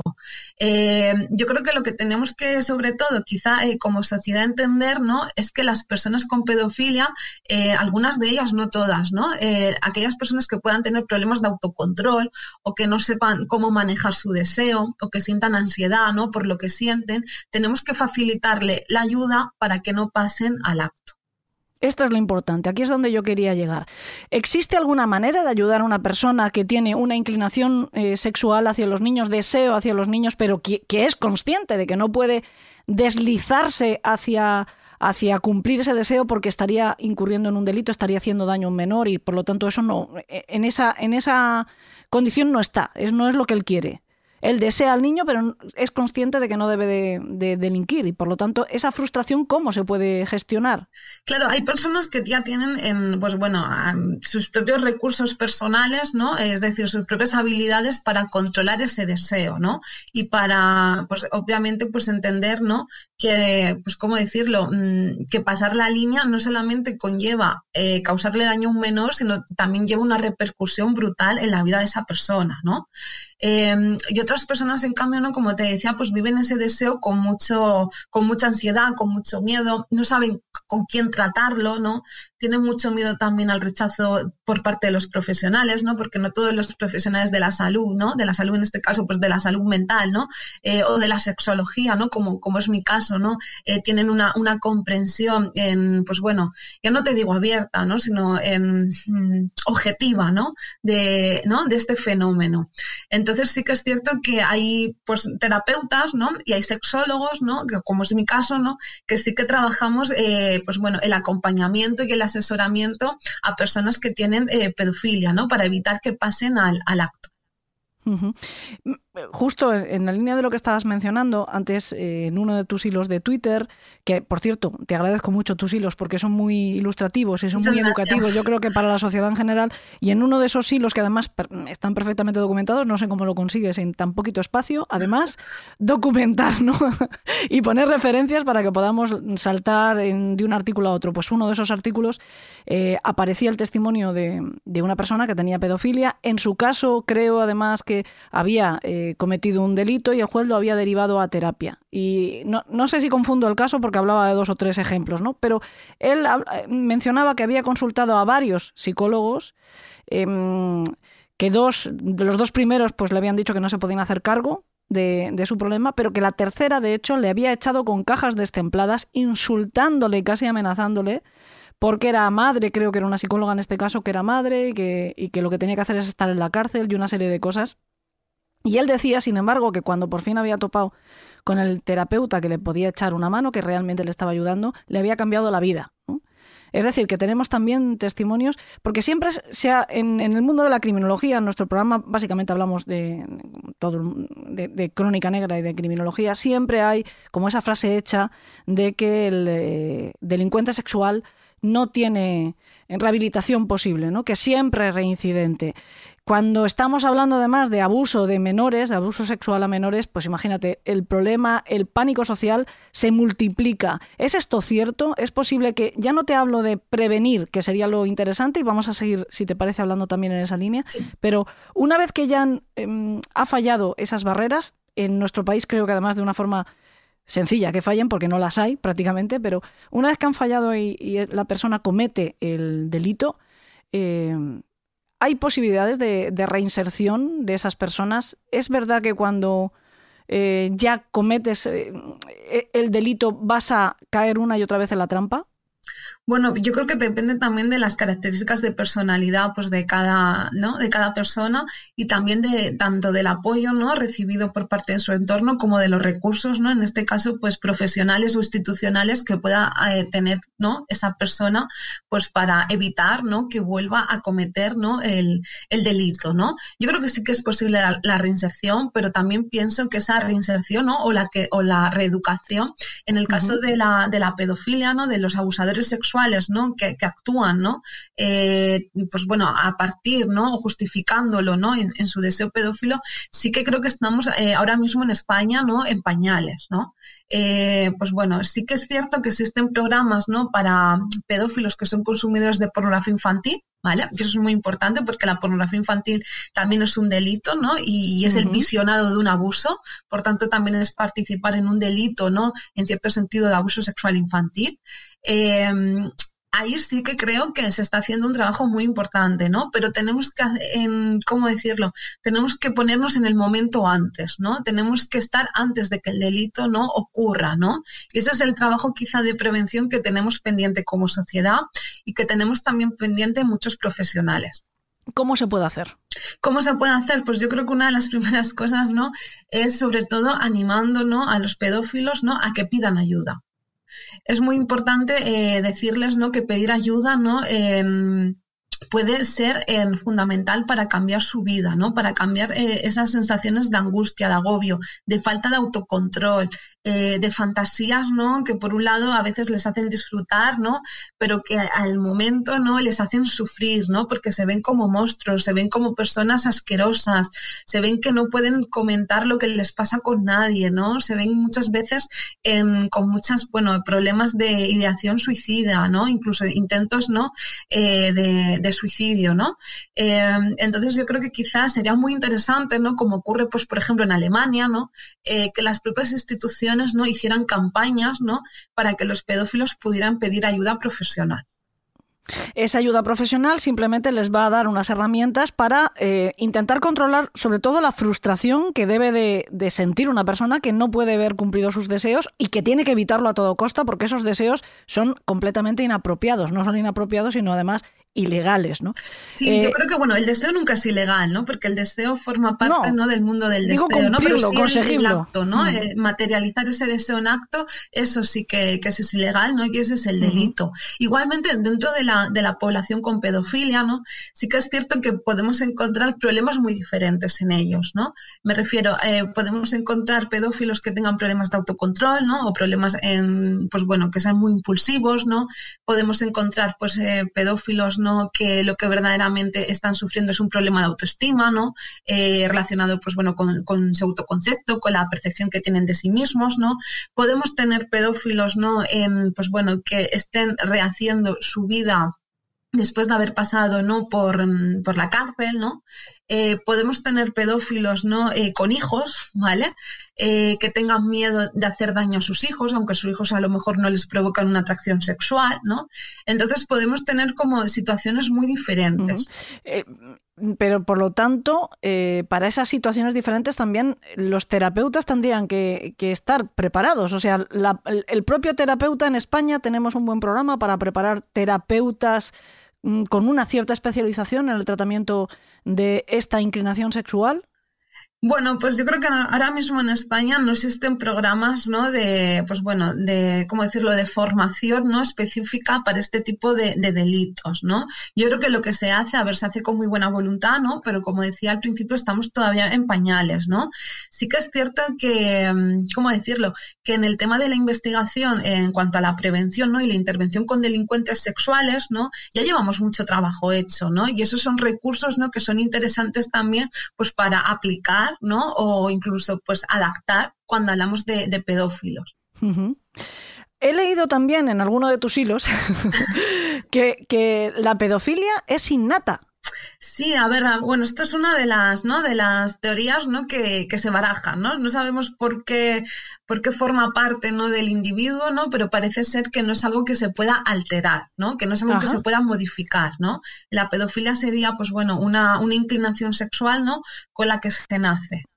Con la que se nace. Es decir, que una persona, y también, como has distinguido tú antes, ¿no? Hay pedófilos que les mm, gustan o les eh, sexualmente les atraen los niños y los adultos en este caso, pues bueno, más o menos. Serían no exclusivos que se les llama. y luego pedófilos exclusivos que solamente tienen atracción sexual hacia los niños este es el que supongo que peor lo tiene que pasar. Porque en este caso, eh, insistimos, estamos hablando de personas que no han cometido ningún delito relacionado con esa inclinación sexual, nunca han tenido, eh, nunca han tocado a un niño, nunca han consumido pornografía eh, infantil, pero no pueden evitar sentir el deseo sexual por un menor. Yo entiendo que en este caso casi son víctimas de sí mismos, porque tienen que pasar, tú lo has dicho antes, ¿no? Eh, incluso ideas suicidas, deben de tener una angustia. Claro, a ver, no es algo que se elija, ¿no? Y esto es muy importante tenerlo en cuenta que mm, nadie elegiría ser pedófilo, ¿no? Sobre todo teniendo en cuenta el rechazo social que, que existe, ¿no? Y la vulnerabilidad eh, pues, de los niños, ¿no? Eh, hay que entender también que estas personas, es decir, antes de ser adultos, ¿no? Con pedofilia, ¿no? O adultos pedófilos, también han sido niños, ¿no? Y, y también han pasado por situaciones de vulnerabilidad. Incluso algunos de ellos, ¿no? También han pasado por, eh, desgraciadamente, eh, situaciones de abuso sexual, ¿no? Y entonces para ellos también es muy agobiante, ¿no? Eh, verse reflejados, ¿no? Como, como en un rol, ¿no? Muy, pues bueno, muy característico que es soy el soy el monstruo que me hizo a la vez daño, ¿no? Me estoy comportando como mi abusador. Esto también lo sentiría mi abusador, no lo sentiría, ¿no? Y eso para ellos también puede ser como muy traumático, ¿no? Incluso justamente como decías, cuando no han tocado a un niño, ¿no? Pero son ideas que se convierten pues en, en- en pensamientos bastante rumiativos, ¿no? Y que acaban muchas veces eh, pues in- influyendo en cómo se relacionan estas, estas personas pues con amigos, ¿no? Pues en el trabajo, ¿no? Eh, les, les condiciona. También es verdad ¿no? que pues dentro de la, de la pedofilia, eh, al no elegirse, ¿no? Eh, la gente se pregunta entonces, si no se puede elegir, ¿qué se puede hacer con ellos? ¿no? Porque si esto no es algo que se elija, pues no, no hay una cura, ¿no? Eh, Hay algunos pedófilos ¿no? que lo que, pues bueno, se someten a esa, esa terapia farmacológica, ¿no? Es decir, eh, pues una terapia ¿no? en que lo que hace es disminuir la, la libido, ¿no? Pero claro, disminuir la libido no es controlar el impulso, ¿no? Eh, no, es contro- no hace que desaparezca tampoco el deseo hacia los niños, ¿no? Y luego, pues también hay pedófilos, ¿no? Que la, la ayuda que a lo mejor pues necesitan, ¿no? O que puede ser eh, combinable, ¿no? Es, eh, pues bueno, la, la terapia pues cognitivo-conductual, ¿no? En, en este caso, ¿no? Eh, o incluso el acompañamiento y el asesoramiento pues sexológico también puede ser una, una opción cuando no hay problemas conductuales.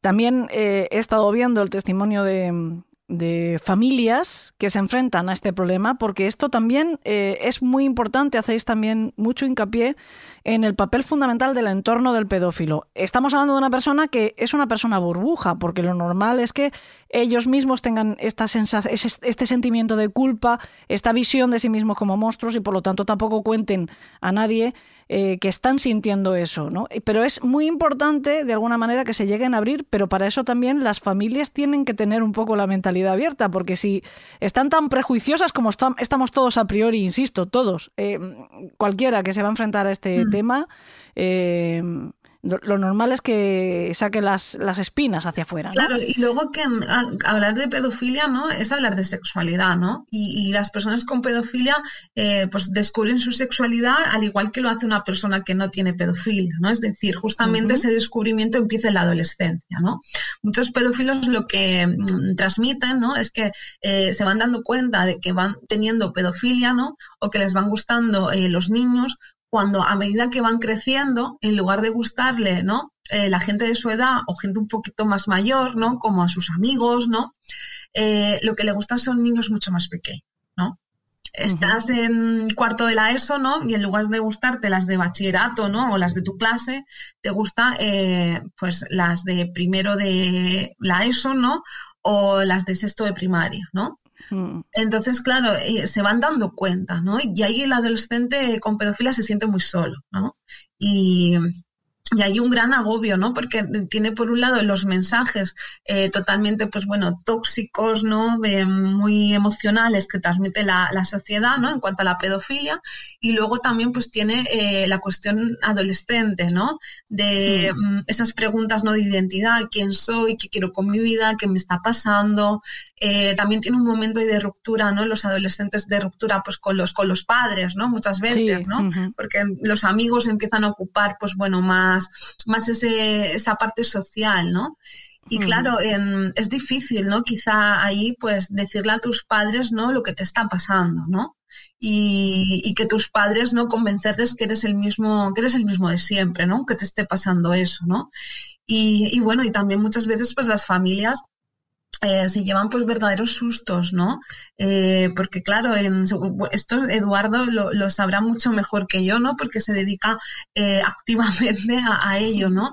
pero pues bueno, casos de, de menores, ¿no? Y casos de gente muy joven, ¿no? Ya mayor de edad, pero todavía muy joven, que consumen pornografía infantil y que los padres lo descubren.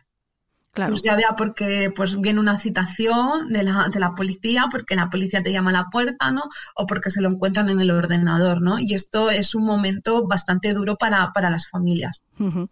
Familias que durante unos cuantos años en nuestro país que vamos un poquito despacito para según qué cosas y me temo que para el tema del sexo especialmente eh, llevamos un poquito de retraso y hemos estado procurando educarnos como sociedad a una mente mucho más abierta a aspectos absolutamente normatizados como estábamos diciendo antes eh, como la heterosexualidad, la homosexualidad, la bisexualidad, la transexualidad. Todavía tenemos muchísimo camino que hacer, no es innegable que, que todavía hay eh, muchos escalones todavía que subir, pero de repente nos tenemos que también concienciar de que este problema puede eh, surgir en las familias. Y en este caso sí es un problema, en este caso sí que hay que atenderlo de una forma particular, es decir, esos padres que pueden descubrir que su hijo en ese nacer de la sexualidad pues mm, tiene esta inclinación y tienen que atenderlo y tienen que ayudarle porque no es algo voluntario, no hay que eh, poner el grito en el cielo y castigarle porque no ha hecho nada malo, simplemente pues eh, empieza a coquetear con lo que le gusta y es eso, ¿no? Y hay que ayudarle en este caso, ¿no? Hay que, eh, incluso la familia eh, recibe terapia en este caso o debería de buscar también terapia. Sí, bueno, es que la, bueno, la pedofilia eh, muchas veces eh, viene relacionada también con otros problemas emocionales, ¿no? El estado de, de, ánimo y también con trastornos mentales, ¿no? Esto también es importante decirlo. Pero luego, más allá de esto, ¿no? También la pedofilia tiene un impacto, ¿no? En la, pues bueno, en la relación pues, familiar, ¿no? En la relación también de la, de la, pues, con la pareja, ¿no? Porque muchos pedófilos, ¿no? Eh, tienen parejas adultas, ¿no? Y uh -huh. quieren expresarle a su pareja eh, quiénes son, ¿no? Eh, sin que haya secretos, ¿no?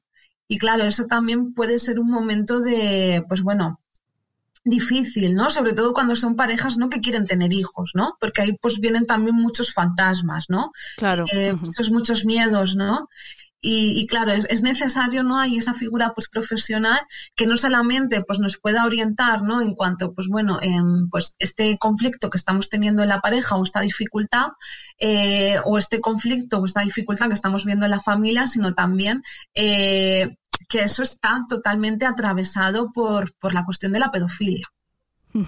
Y hay otra cuestión que te quería preguntar, Lola, porque Dime. también hay toda una línea de, no sé si corriente, no sé si llamarlo corriente, pero de pedofilia que normaliza la pedofilia, que la justifica, que la entiende como algo eh, completamente aceptable, que a, incluso defienden que el niño elige que tiene voluntad, que se puede enamorar, que puede tener deseo sexual, un niño un menor, estamos hablando de prepúberes, ¿no? Que claro. Eh, se pone una línea en los 12 años, normalmente, sí. menor de 12 años, ¿no? Eh, esto, como, como, la sociedad, como, permíteme la expresión, ¿cómo nos lo comemos? Claro, es que es un. Es, aquí también caben mucho los matices, ¿no? Porque sí que es cierto que existe el movimiento pedófilo, ¿no? Y esto, uh -huh. y esto es así, ¿no? Y, y, sí que es cierto que es algo, pues bueno, que, que, está ahí, ¿no? Es decir, gente que se, ¿cómo decirlo? Eh, que se organiza, ¿no? Para defender sus derechos, ¿no? Pero claro, dentro de ese movimiento, pues pedófilo, lo que pasa es que tenemos voces muy radicales, ¿no? Y muy peligrosas, ¿vale? Y tenemos otras voces, ¿no? Que son más moderadas y mucho más sensatas, ¿vale? Me explico. Por ejemplo, dentro de esas voces sensatas y moderadas, ¿no? Tenemos grupos de, de pedófilos organizados, ¿no? Es decir, pues eh, como asociaciones, ¿vale? Lo cual está bien, ¿no? La gente tiene libertad para asociarse, ¿no?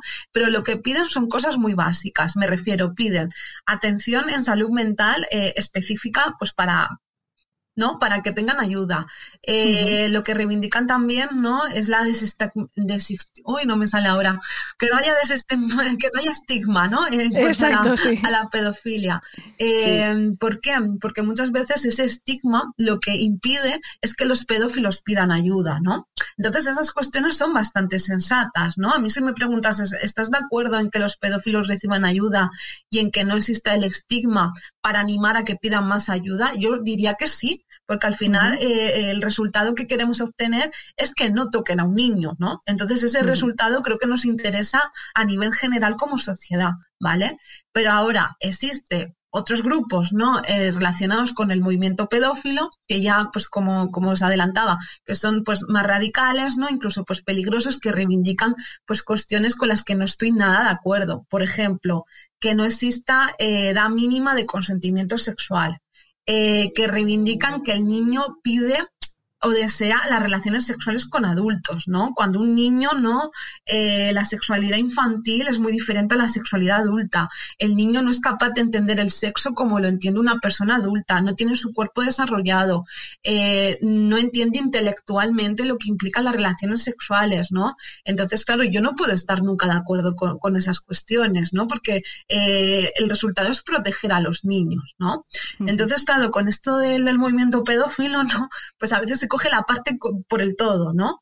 Y en realidad, pues también es importante que existan pues pedófilos, ¿no? Eh, que den la cara, ¿no? Eh, y que pues digan pues eso la importancia de la salud mental lo que el tratamiento en salud mental o en acompañamiento sexológico les provoca no porque les provoca algo positivo que es no abusar no yo creo que esa parte sí que es importante pero la otra la verdad que yo creo que tiene mucha relación con las propias distorsiones cognitivas que pueden llegar a tener algunos pedófilos. Es decir muchos pedófilos no lo que intentan es justificar no ese pasar al acto no y eso es lo peligroso me parece muy importante esta distinción que haces. Eh, me parece también muy difícil lo de no estigmatizar. Eh, creo que ese es la, gran, el gran hándicap que tiene este asunto es que podamos aceptar sin un prejuicio, sin ponernos a la defensiva, como decía, eh, que haya alguien que diga no lo puedo evitar, a mí me gustan físicamente, sexualmente me atraen, me erotizan los niños, aunque jamás tocaría uno, ¿no? Entiendo que además eh, en una de esas entrevistas que creo que hiciste tú a, un, a una persona que se, un pedófilo que se prestó a hablar contigo para poderte proporcionar información, él te decía de hecho eh, que un pedófilo jamás estará a favor del abuso de un menor, todo lo contrario. Bueno, dependerá del pedófilo, entiendo, ¿no? Porque algunos pues claro, algunos que pueden tener ya pues esas distorsiones cognitivas, ¿no? Eh, incluso, pues bueno, creer que los niños pues consienten, ¿no? Que forma parte de la justificación que, tienen, ¿no? Pero claro, todo eso se tiene que tratar con, salud mental, ¿no? O se tiene que tratar pues también con, un profesional de, la sexología, ¿no?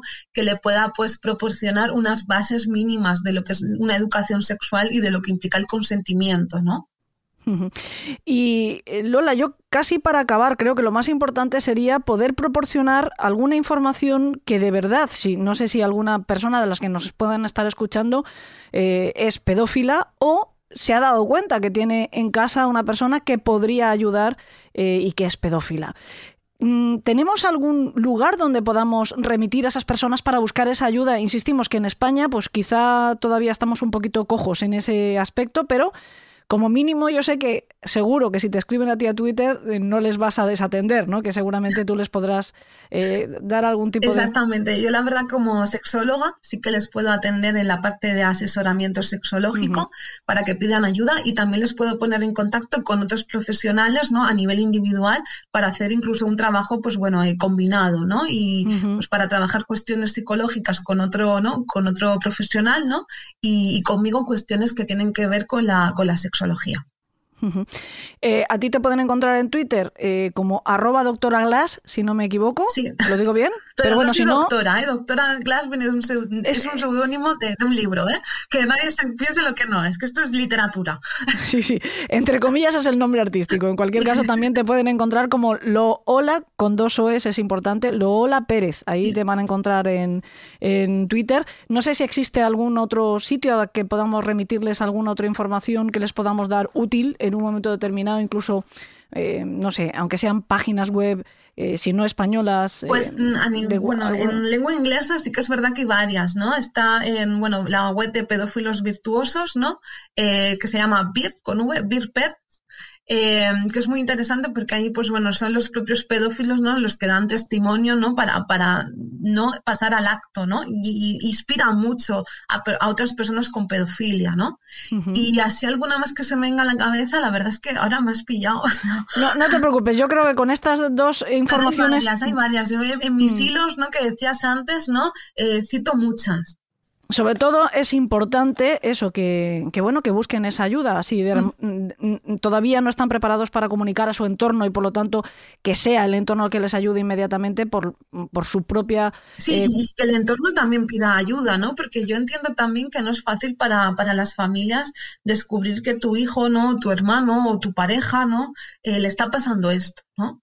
y que muchas veces nos, bueno, yo he tenido, pues bueno, em, la, pues bueno, la oportunidad de conocer a muchas personas, ¿no? Tanto personas con pedofilia, ¿no? Cuando hice mi investigación en sexología, como, bueno, personas que han tenido en su, ¿no? En, su ambiente, ¿no? En su entorno, eh, personas con pedofilia, ¿no? Y, conozco diferentes situaciones, ¿no?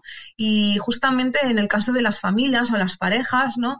Eh, lo que también me comentan mucho es que se, se imaginan siempre lo peor, ¿no? De si tiene pedofilia es que se va a convertir en un monstruo, ¿no? Es que va a llegar un momento en el que no va a controlar nada, ¿no? Y, muchas veces no se dan cuenta de todo el trabajo ya de autocontrol que ha hecho esa persona con, pedofilia, ¿no? Y, lo, ¿cómo decirlo? Y el gran trabajo interno, ¿no? Que a lo mejor ha tenido que hacer para confesarlo, ¿no? O, contarlo, ¿no?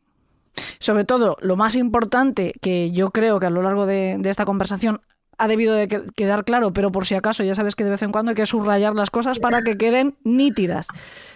Eh, las víctimas de mm, pederastia son las más importantes y a, las que hay que atender. Estamos hablando de atender a personas que no han cometido ningún delito y si lo han cometido para que no vuelva a, pasar. exactamente, para que no vuelvan a pasar al acto. Y luego también, eh, tanto personas que hayan cometido un delito de contacto como el abuso sexual infantil, como un delito sexual de no contacto como es la pornografía infantil. Nunca podemos olvidar que lo que aparece en esas imágenes son abusos reales, son personas reales, son víctimas también, ¿no? Y entonces es muy importante también en, enfatizar esa, esa cuestión. Pero tú sabes que cuando se habla en estos términos como hemos estado hablando, enseguida alguien va a decir, uy, pero es que, ¿y qué pasa con quien ha sufrido este abuso? Pues eh, le damos la importancia que tiene, pero hoy estamos hablando del otro lado. Claro, ¿eh? a ver, estamos hablando del otro lado.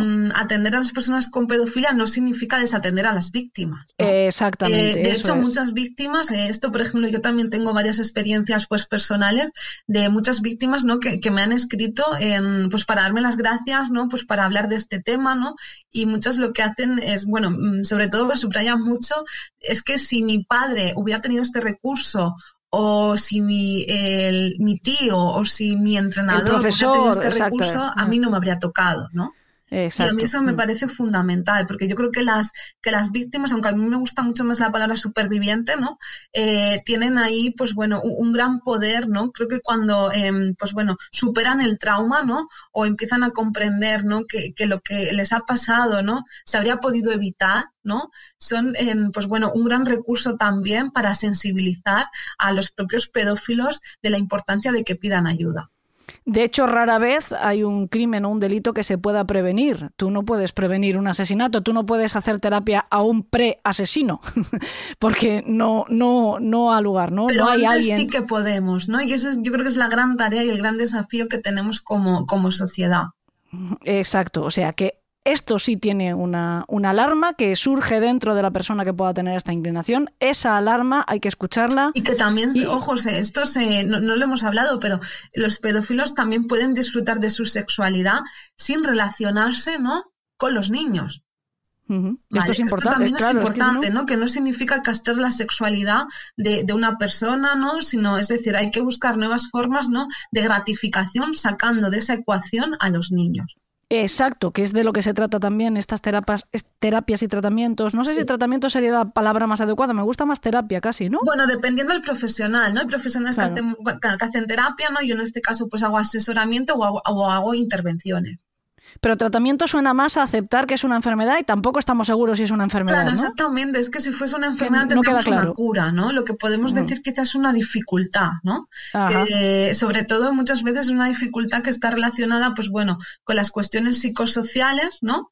Eh, y también con las cuestiones, pues más de, de estigmatización, ¿no? Bueno, pues insisto en que espero, y esa es la, nuestra vocación y lo que nosotros deseamos cuando abordamos este tema, que esto haya servido de ayuda, eh, sin duda, eh, o bien para alguien que está padeciendo eh, en este momento esta inclinación, este problema o este trastorno, como lo queramos llamar, y también para el resto, para que entiendan perfectamente de, qué se trata y bueno, pues que tampoco estigmaticen como, como estamos señalando. Muchísimas gracias, Lola. Gracias a vosotros. Ha sido muy interesante. No solo por la entrevista, sino también por tu labor. Gracias. Eso es lo más importante. Muchísimas gracias. Elena, en el país de los horrores. Con Elena Merino en Podium Podcast.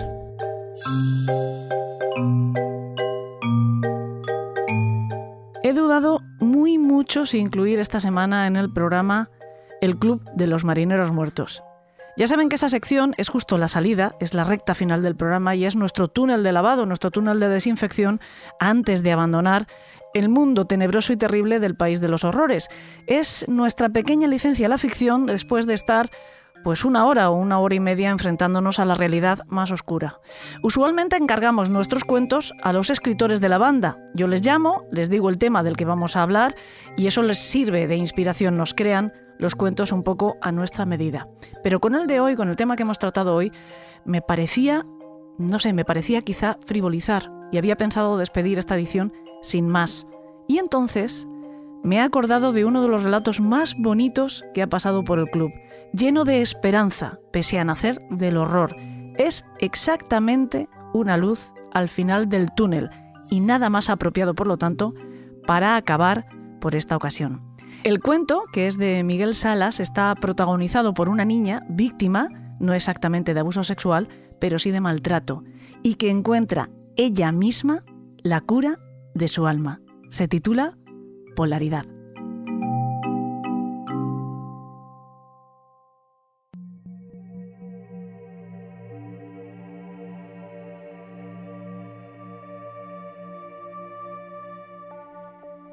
Después de cada paliza, Patricia se sentía llena de una energía oscura, odiosa, fría. Si le daba rienda suelta, chisporroteaba alrededor de sus dedos como un fuego negro. Hiciera lo que hiciera en aquel momento, lo contaminaba con el rencor que había recibido condensado en los golpes de su padre. Si regaba las plantas, éstas se marchitaban.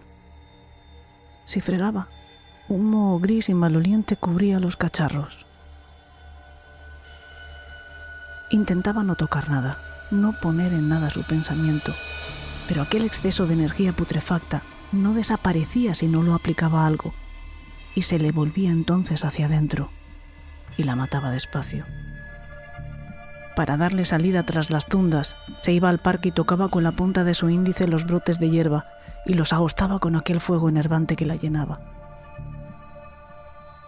Un atardecer, mientras quemaba las flores que habían crecido debajo de un gran castaño, un gorrión se chocó contra el tronco del árbol y cayó a sus pies. Patricia comprendió por la posición del cuello que el pájaro estaba muerto, y desde lo más profundo de su corazón se compadeció de él. Observó entonces que los chispazos que salían de sus dedos se volvían dorados. Extendió su mano, vibrante de calor y espíritu, hasta rozar apenas al gorrión, que aleteó de pronto y echó a volar como si nada regresó a casa feliz, tocando todo lo que se encontraba en su camino, niños, perros, plantas, y poniendo de vez en cuando sus dedos justo encima del corazón, que ya empezaba a cicatrizar.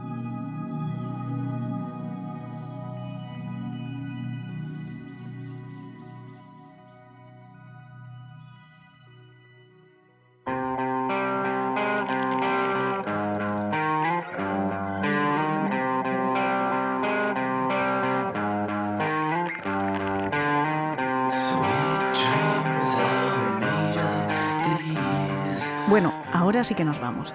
Si hemos conseguido de nuevo aportarles información útil o al menos abrirles la perspectiva ante un problema que por supuesto es asunto de todos, no solo de quienes tienen menores a su cargo, podremos una vez más, otra vez, darnos por satisfechos. Y desde luego habremos cumplido con nuestro objetivo. Lo demás, todo lo que venga a partir de ahí, es secundario. La semana que viene nos escucharemos, aquellos que quieran, en Evox, en el programa especial para mecenas, que si las circunstancias son las adecuadas, estará dedicado a otro True Crime. y a un caso que nos han pedido muchísimo y sobre el que estamos trabajando ya hace algunas semanas, el asesinato de la pequeña Asunta Basterra. Ya saben que podrán escucharlo suscribiéndose a nuestros contenidos premium, que tienen una cuota de un euro y medio al mes. Si no, nos encontramos de nuevo aquí en Podium y en el resto de plataformas en dos semanas. Me despido agradeciendo muchísimo su intervención a Eduardo Casas Herrer y a Lola Pérez, su trabajo poniéndonos guapos a los chicos de Yes We Cast y claro está, a todos ustedes por haberle prestado oído a este programa y a todos los del país de los horrores. Que tengan dulces sueños.